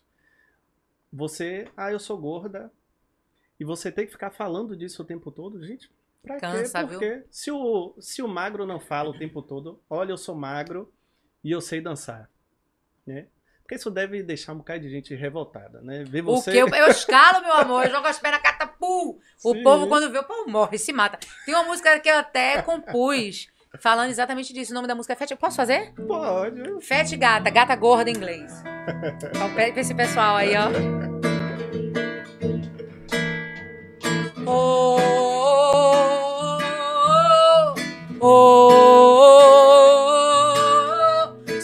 Fat gata, aceite, eu sou mulher fatal.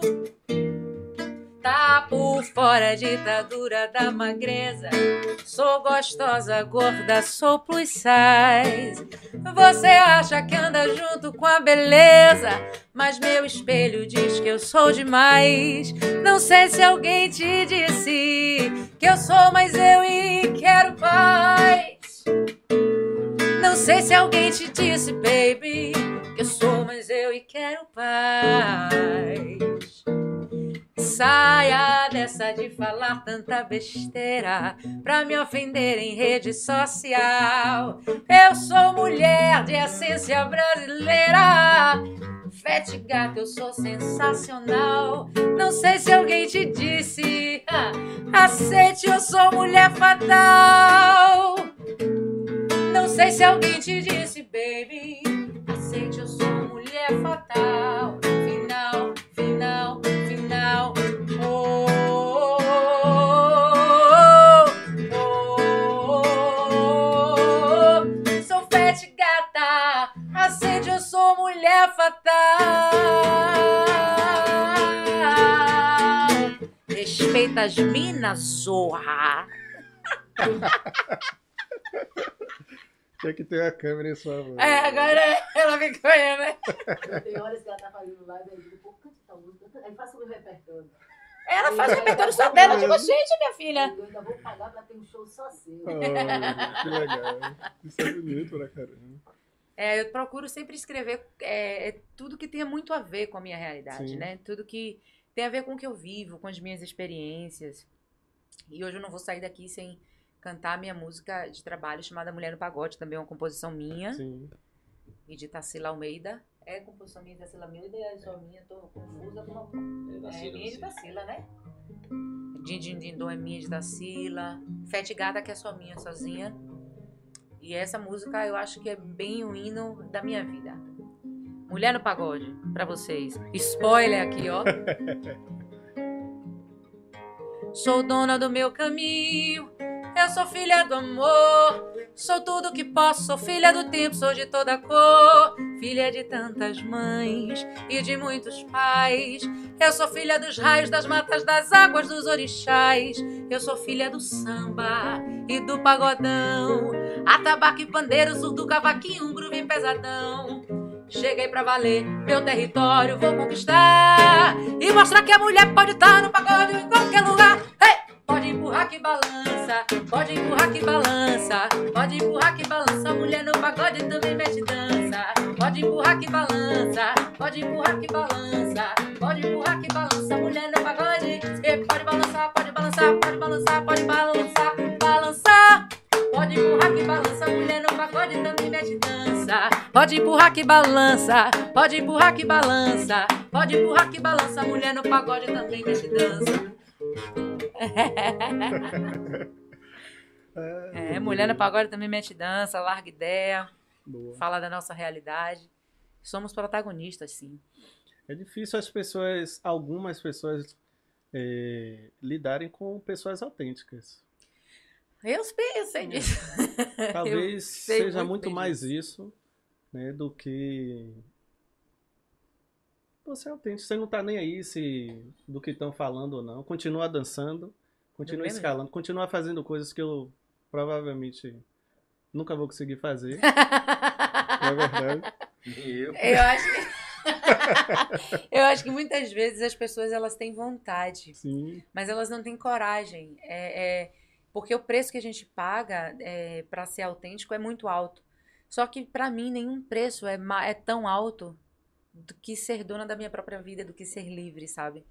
Eu acho que nada é tão caro para eu ser dona de mim, dona da minha vida. Então, se eu conquistei essa liberdade de ser quem eu quero ser, de ser quem eu sou, respeitem. É só isso. Vocês não precisam me amar, vocês não precisam gostar de mim, mas vocês precisam me respeitar. Vão ter que lidar comigo. Porque parar não é uma alternativa para é mim. verdade. Isso é importante. É importante ter essa é, essa mente, esse foco, né, esse objetivo, Ayla. Senão a gente desiste de fazer qualquer coisa na vida, na Sim. verdade. Com certeza, né? Qualquer coisa. com certeza. Eu já pensei em desistir algumas vezes. Sério? muitas vezes. Já pensei em desistir diversas vezes. Cheguei a parar durante dois anos, de 2000 e... de 2015 para 2017. E, inclusive, numa conversa com Deus, né, eu disse a ele: Poxa, o que é que eu vou fazer?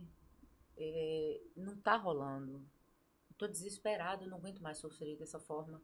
As portas todas se fecham. O que é que eu faço? Me dê uma resposta eu tenho muita fé, né? E aí, em menos de três minutos, a resposta veio. Foi uma música linda. Sou do samba, sai? Hum? Sai. sai? Tá por aí. Deixa eu botar aqui o, a luz. Botou, tira casaco, bota casaco, ele. É o óculos. Aí eu fiz essa música. Pouquinho mais pra trás, ó. Eu fiz o mundo chorar com a história de quem acredita que veio à vida com a missão de cantar. Eu só agradeço ao que a vida me deu de presente. A música chora e sorri com o sorriso da gente. Quando eu soltar minha voz, respeite o meu canto. Meu dom, Deus que deu e eu vou espalhar pelo mundo. Eu nasci pra cantar tristezas e felicidades. Canto com a alma e o meu peito transporta a verdade. Eu sou do samba e trago na força da voz a minha fé. Eu sou do samba, o samba está comigo pra o que der vier. Olha o quais, quais, quais, quais. Quais, quais, quais, quais, quais, quais. Lá, lá, lá, ia.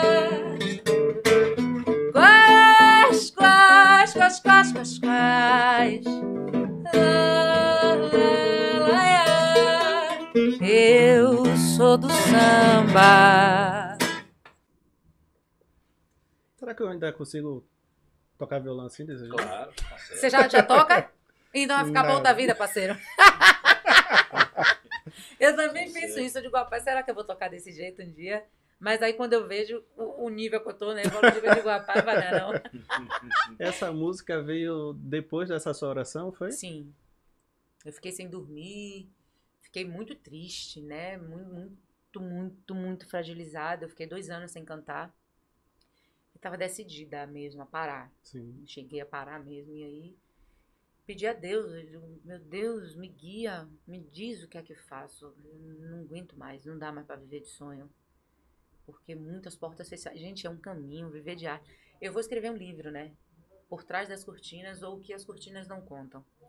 É um- uma, uma coisa assim. Sim. E vocês vão poder ter acesso a algumas coisas da minha vida que eu não, não abro muito. Mas vocês não têm noção do que eu já vivi, não. De vida pessoal mesmo, inclusive. De relacionamento extremamente abusivo. De perseguições. Cara, minha vida é uma novela, velho. Eu, Eu, quando penso que eu tô aqui viva e cantando, eu penso como eu sou incrível. Como não amar essa mulher. Como não amar este corpo. Como não ter orgulho de mim. Não tem como. Só eu sei o que eu vivi. Então, uma música dessa, ela não sai à toa. É a sua alma, Verdade. sabe? Dá pra gente sentir que é. E eu tenho certeza que não fui eu. Me deram de presente Sim. né? Eu só escrevi, transcrevi, mas me deram de presente. Então, veio a resposta, eu fiz essa música em um minuto e meio. Veio toda pronta. Eu escrevi e tal, já cantei, já gravei. Então, eu já desisti algumas vezes. Essa já não é mais uma alternativa pra mim. Se eu tiver que morrer com o dente preso na parede ali, eu vou morrer com o dente preso na parede, sabe? Mas eu já vivi muitos momentos de desespero. Não que eu não viva momentos de desespero ainda, né? Mas eu já sei lidar com linchamentos e com as, as- os fracassos da vida, Sim. né? Quando as coisas não saem muito como a gente planeja. É, o apoio psicológico é muito importante, né? Eu faço, como eu falei, faço terapia há muito tempo, então isso fortalece muito a gente. Quanto mais a gente se conhece, a gente vai refazendo, reconstruindo as coisas e vai seguindo, De verdade. vai seguindo. Carnaval, ela. Não sei, né? Segurança. Primeiro lugar, eu sei que está sendo muito difícil para a gente da música sobreviver nesse momento. Sei que é um momento de total desespero, compreendo as pessoas que falam tem que abrir, tem que fazer. Sim. Mas eu acho que a gente precisa pensar na saúde mesmo das pessoas. A gente está num momento muito delicado. É, espero que as vacinas continuem seguindo. Eu sou completamente a favor de vacina. Sim. Sim, vacina para todos, ciência. Eu sou uh, dessas aí, né? Todo mundo já sabe, não precisa falar muita coisa.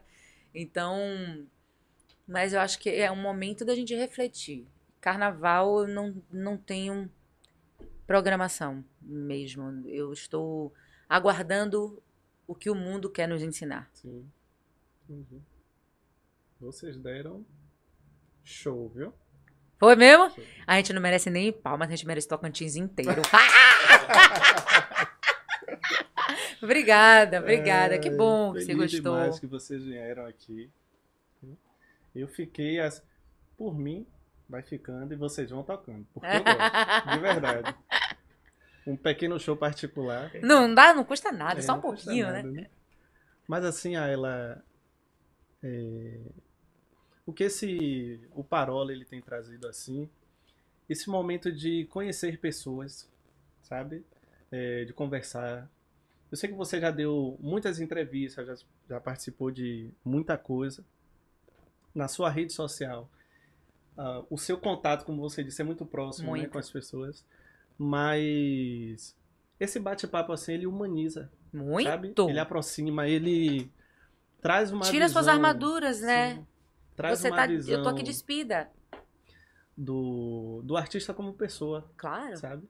E isso é muito importante. Eu acho que existe um valor muito mais para quem ouve do que para quem está se abrindo. né? Ah, mas eu acho que é uma felicidade mútua, porque ter a oportunidade de falar de si é muito importante você sendo artista, né? Porque as pessoas sempre querem ouvir falar do artista.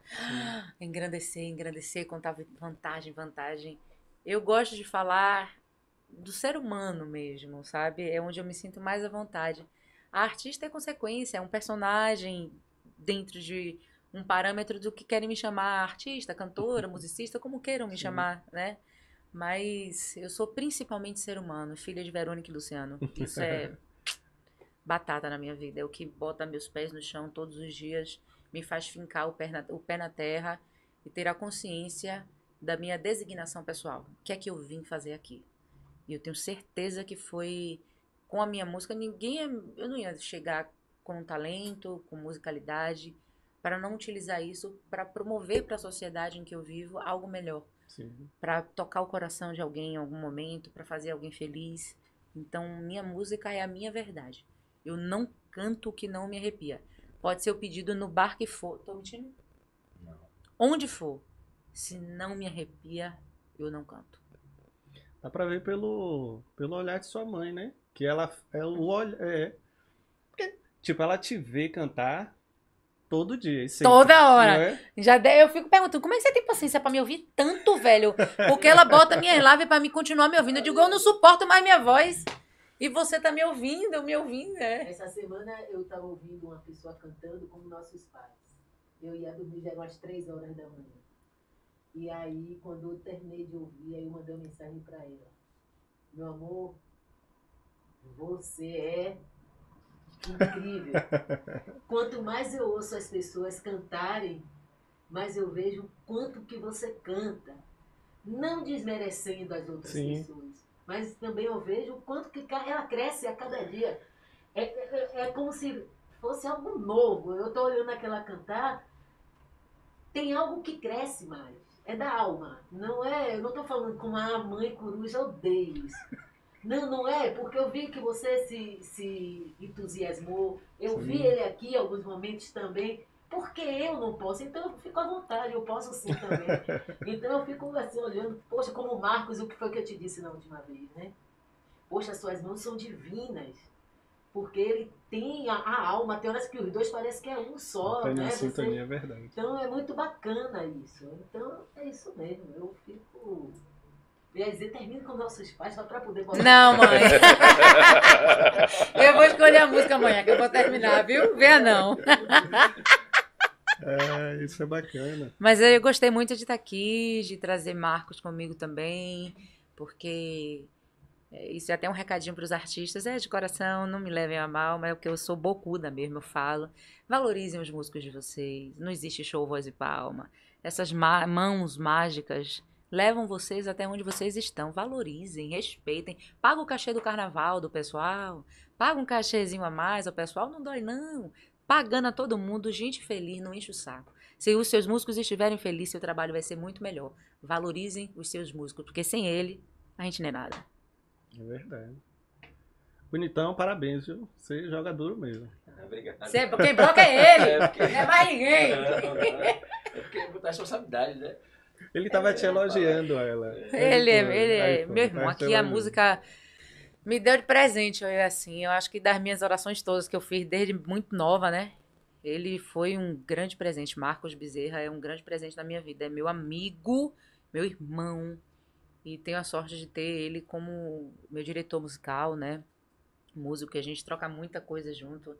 Ele é muito, muito, muito, muito humilde, assim. É, é muito maravilhoso trabalhar com ele, porque eu dou minhas opiniões, ele ouve.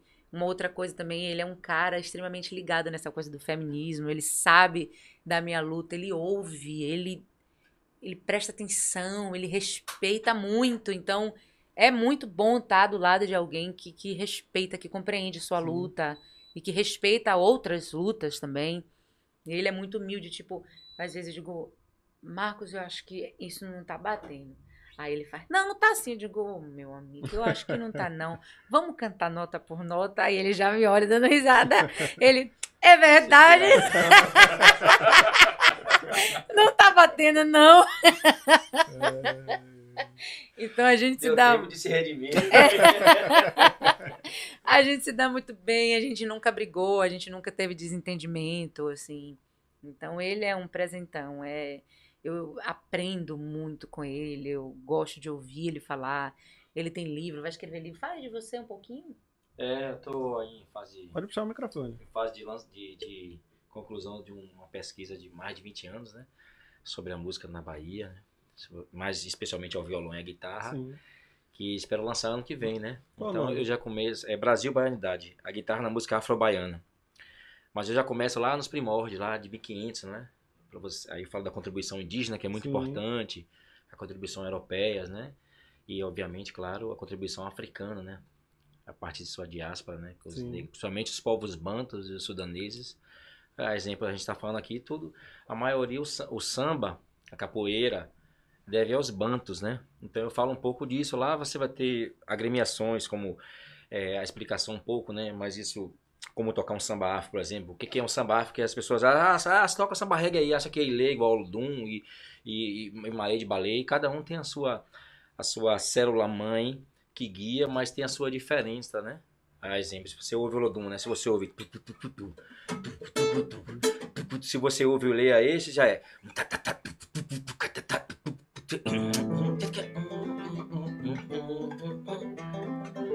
Então lá você vai ver essas levadas, né? Timbalada, aquelas, o que é que é tão tamanquinho, né? A, a, a rítmica, né? E um pouco da história. É um pouco disso. Ou seja, vamos estudar, né? Hashtag vamos estudar. Não tá fácil pra ninguém. É verdade. Lá você vai é entender um pouco sobre os subgêneros de samba, né? A partir dessa clave do Kabila, que é a mãe de todas essas, Sim. essa, é, o que a gente chama de, de- de os subgêneros, que como é que um partido alto, por exemplo, e cum, cum. Foi que você surgiu isso aí de você tocar um samba exaltação, por exemplo? A levada é diferente, né? Pra chula, por exemplo. Como O é que não baba, coco, né? Eu fico Olha a babando. diferença do samba de coco. Só se vê na Bahia. Então são Só esses subgêneros. Bahia. Então é isso. Obrigado também pelo convite. A, a Ayla que me, e você agora conhecendo presente. vocês aí. Vai ter que ter um só seu ser um aqui prazer. Não, eu Ah, acho vou digno. pra... Veio lançar meu livro aqui. Com A gente organiza. E vai ser um prazerzão bater esse papo Por aí com favor, façam isso. Precisamos de mais pessoas, músicos, É. inclusive. Porque ele, ele é artista, Marcos é, É, eu artista, eu de sou muita coisa. artista, ele é artista, os músicos são artistas. A arte é todo mundo que mexe com arte. É então, É. valorizem, gente, valorizem as pérolas preciosas que vocês têm do lado de vocês. Como é que eu não vou babar, respeitar, admirar um cara desse? Não tem como. Sorte minha de estar com um músico desse do meu lado, pô. E eu preciso reconhecer isso. entende? Responsabilidade, tá vendo? É é, um prazer estar aqui. Muito Eu prazer agradeço. mesmo. Amei, amei, amei. Eu queria terminar com música, eu não queria ir embora sem cantar, não. Sim, com certeza. Vamos cantar Obrigada? Bora. É aquela pessoa que quer cantar como nossos pais. Manhã já olhou pra mim, sorrindão assim, ó. Então, gente, quem vai se despedir sou eu. E a gente vai ouvindo música. né? Se Essa música. chegou- Pode falar. Ah, Pode falar, eu- pode falar. Eu, eu, eu Se termino. vocês chegaram aqui até esse ponto do Parola, muito obrigado. Feliz. Hoje eu fiquei mais feliz e abestalhado de verdade, né? Porque foi muito massa, foi muito top. É, Eu amo música. Então se inscreva no canal, siga, curta, compartilhe. Se você gosta do Parola, Compartilhe com seus amigos, compartilhe com quem você gosta. Se você não gosta do Parola, compartilhe com alguém que você não, Não, gosta, gosta também. só de É. raiva. Viu? Pra pirraçar e provocar essa pessoa. É isso aí.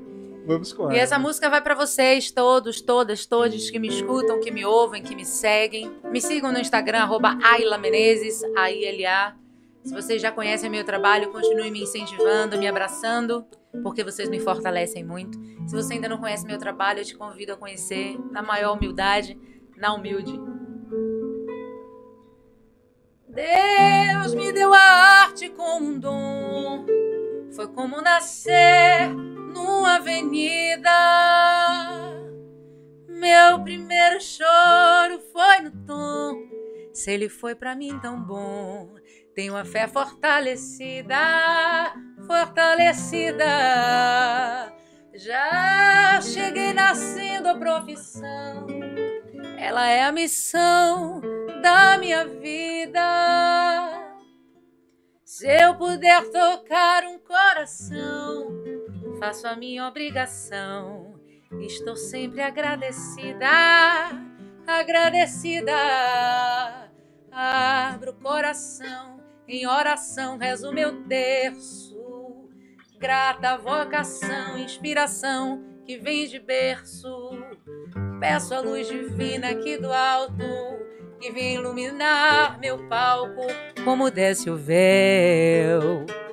Eu sinto a mão do Pai que Ele está perto e me segura. Manga quando cai no tempo certo está madura. Tudo que acontece tem uma razão de ser. Eu agradeço aos céus. Obrigada, meu Deus, pelos casos de amor que eu já fiz começar e as brigas sofridas de dor que eu também ajudei a curar. Pelo povo que segue comigo, os amigos que vão onde eu estou para me ver cantar. Obrigada, meu Deus, obrigada por tantos valores e o talento das mãos de quem sabe tocar. Os poetas e os compositores, essa força que eu sinto no ar. Minha vida é um show e o roteiro foi Deus quem traçou. Obrigada, obrigada, meu Deus. Obrigada.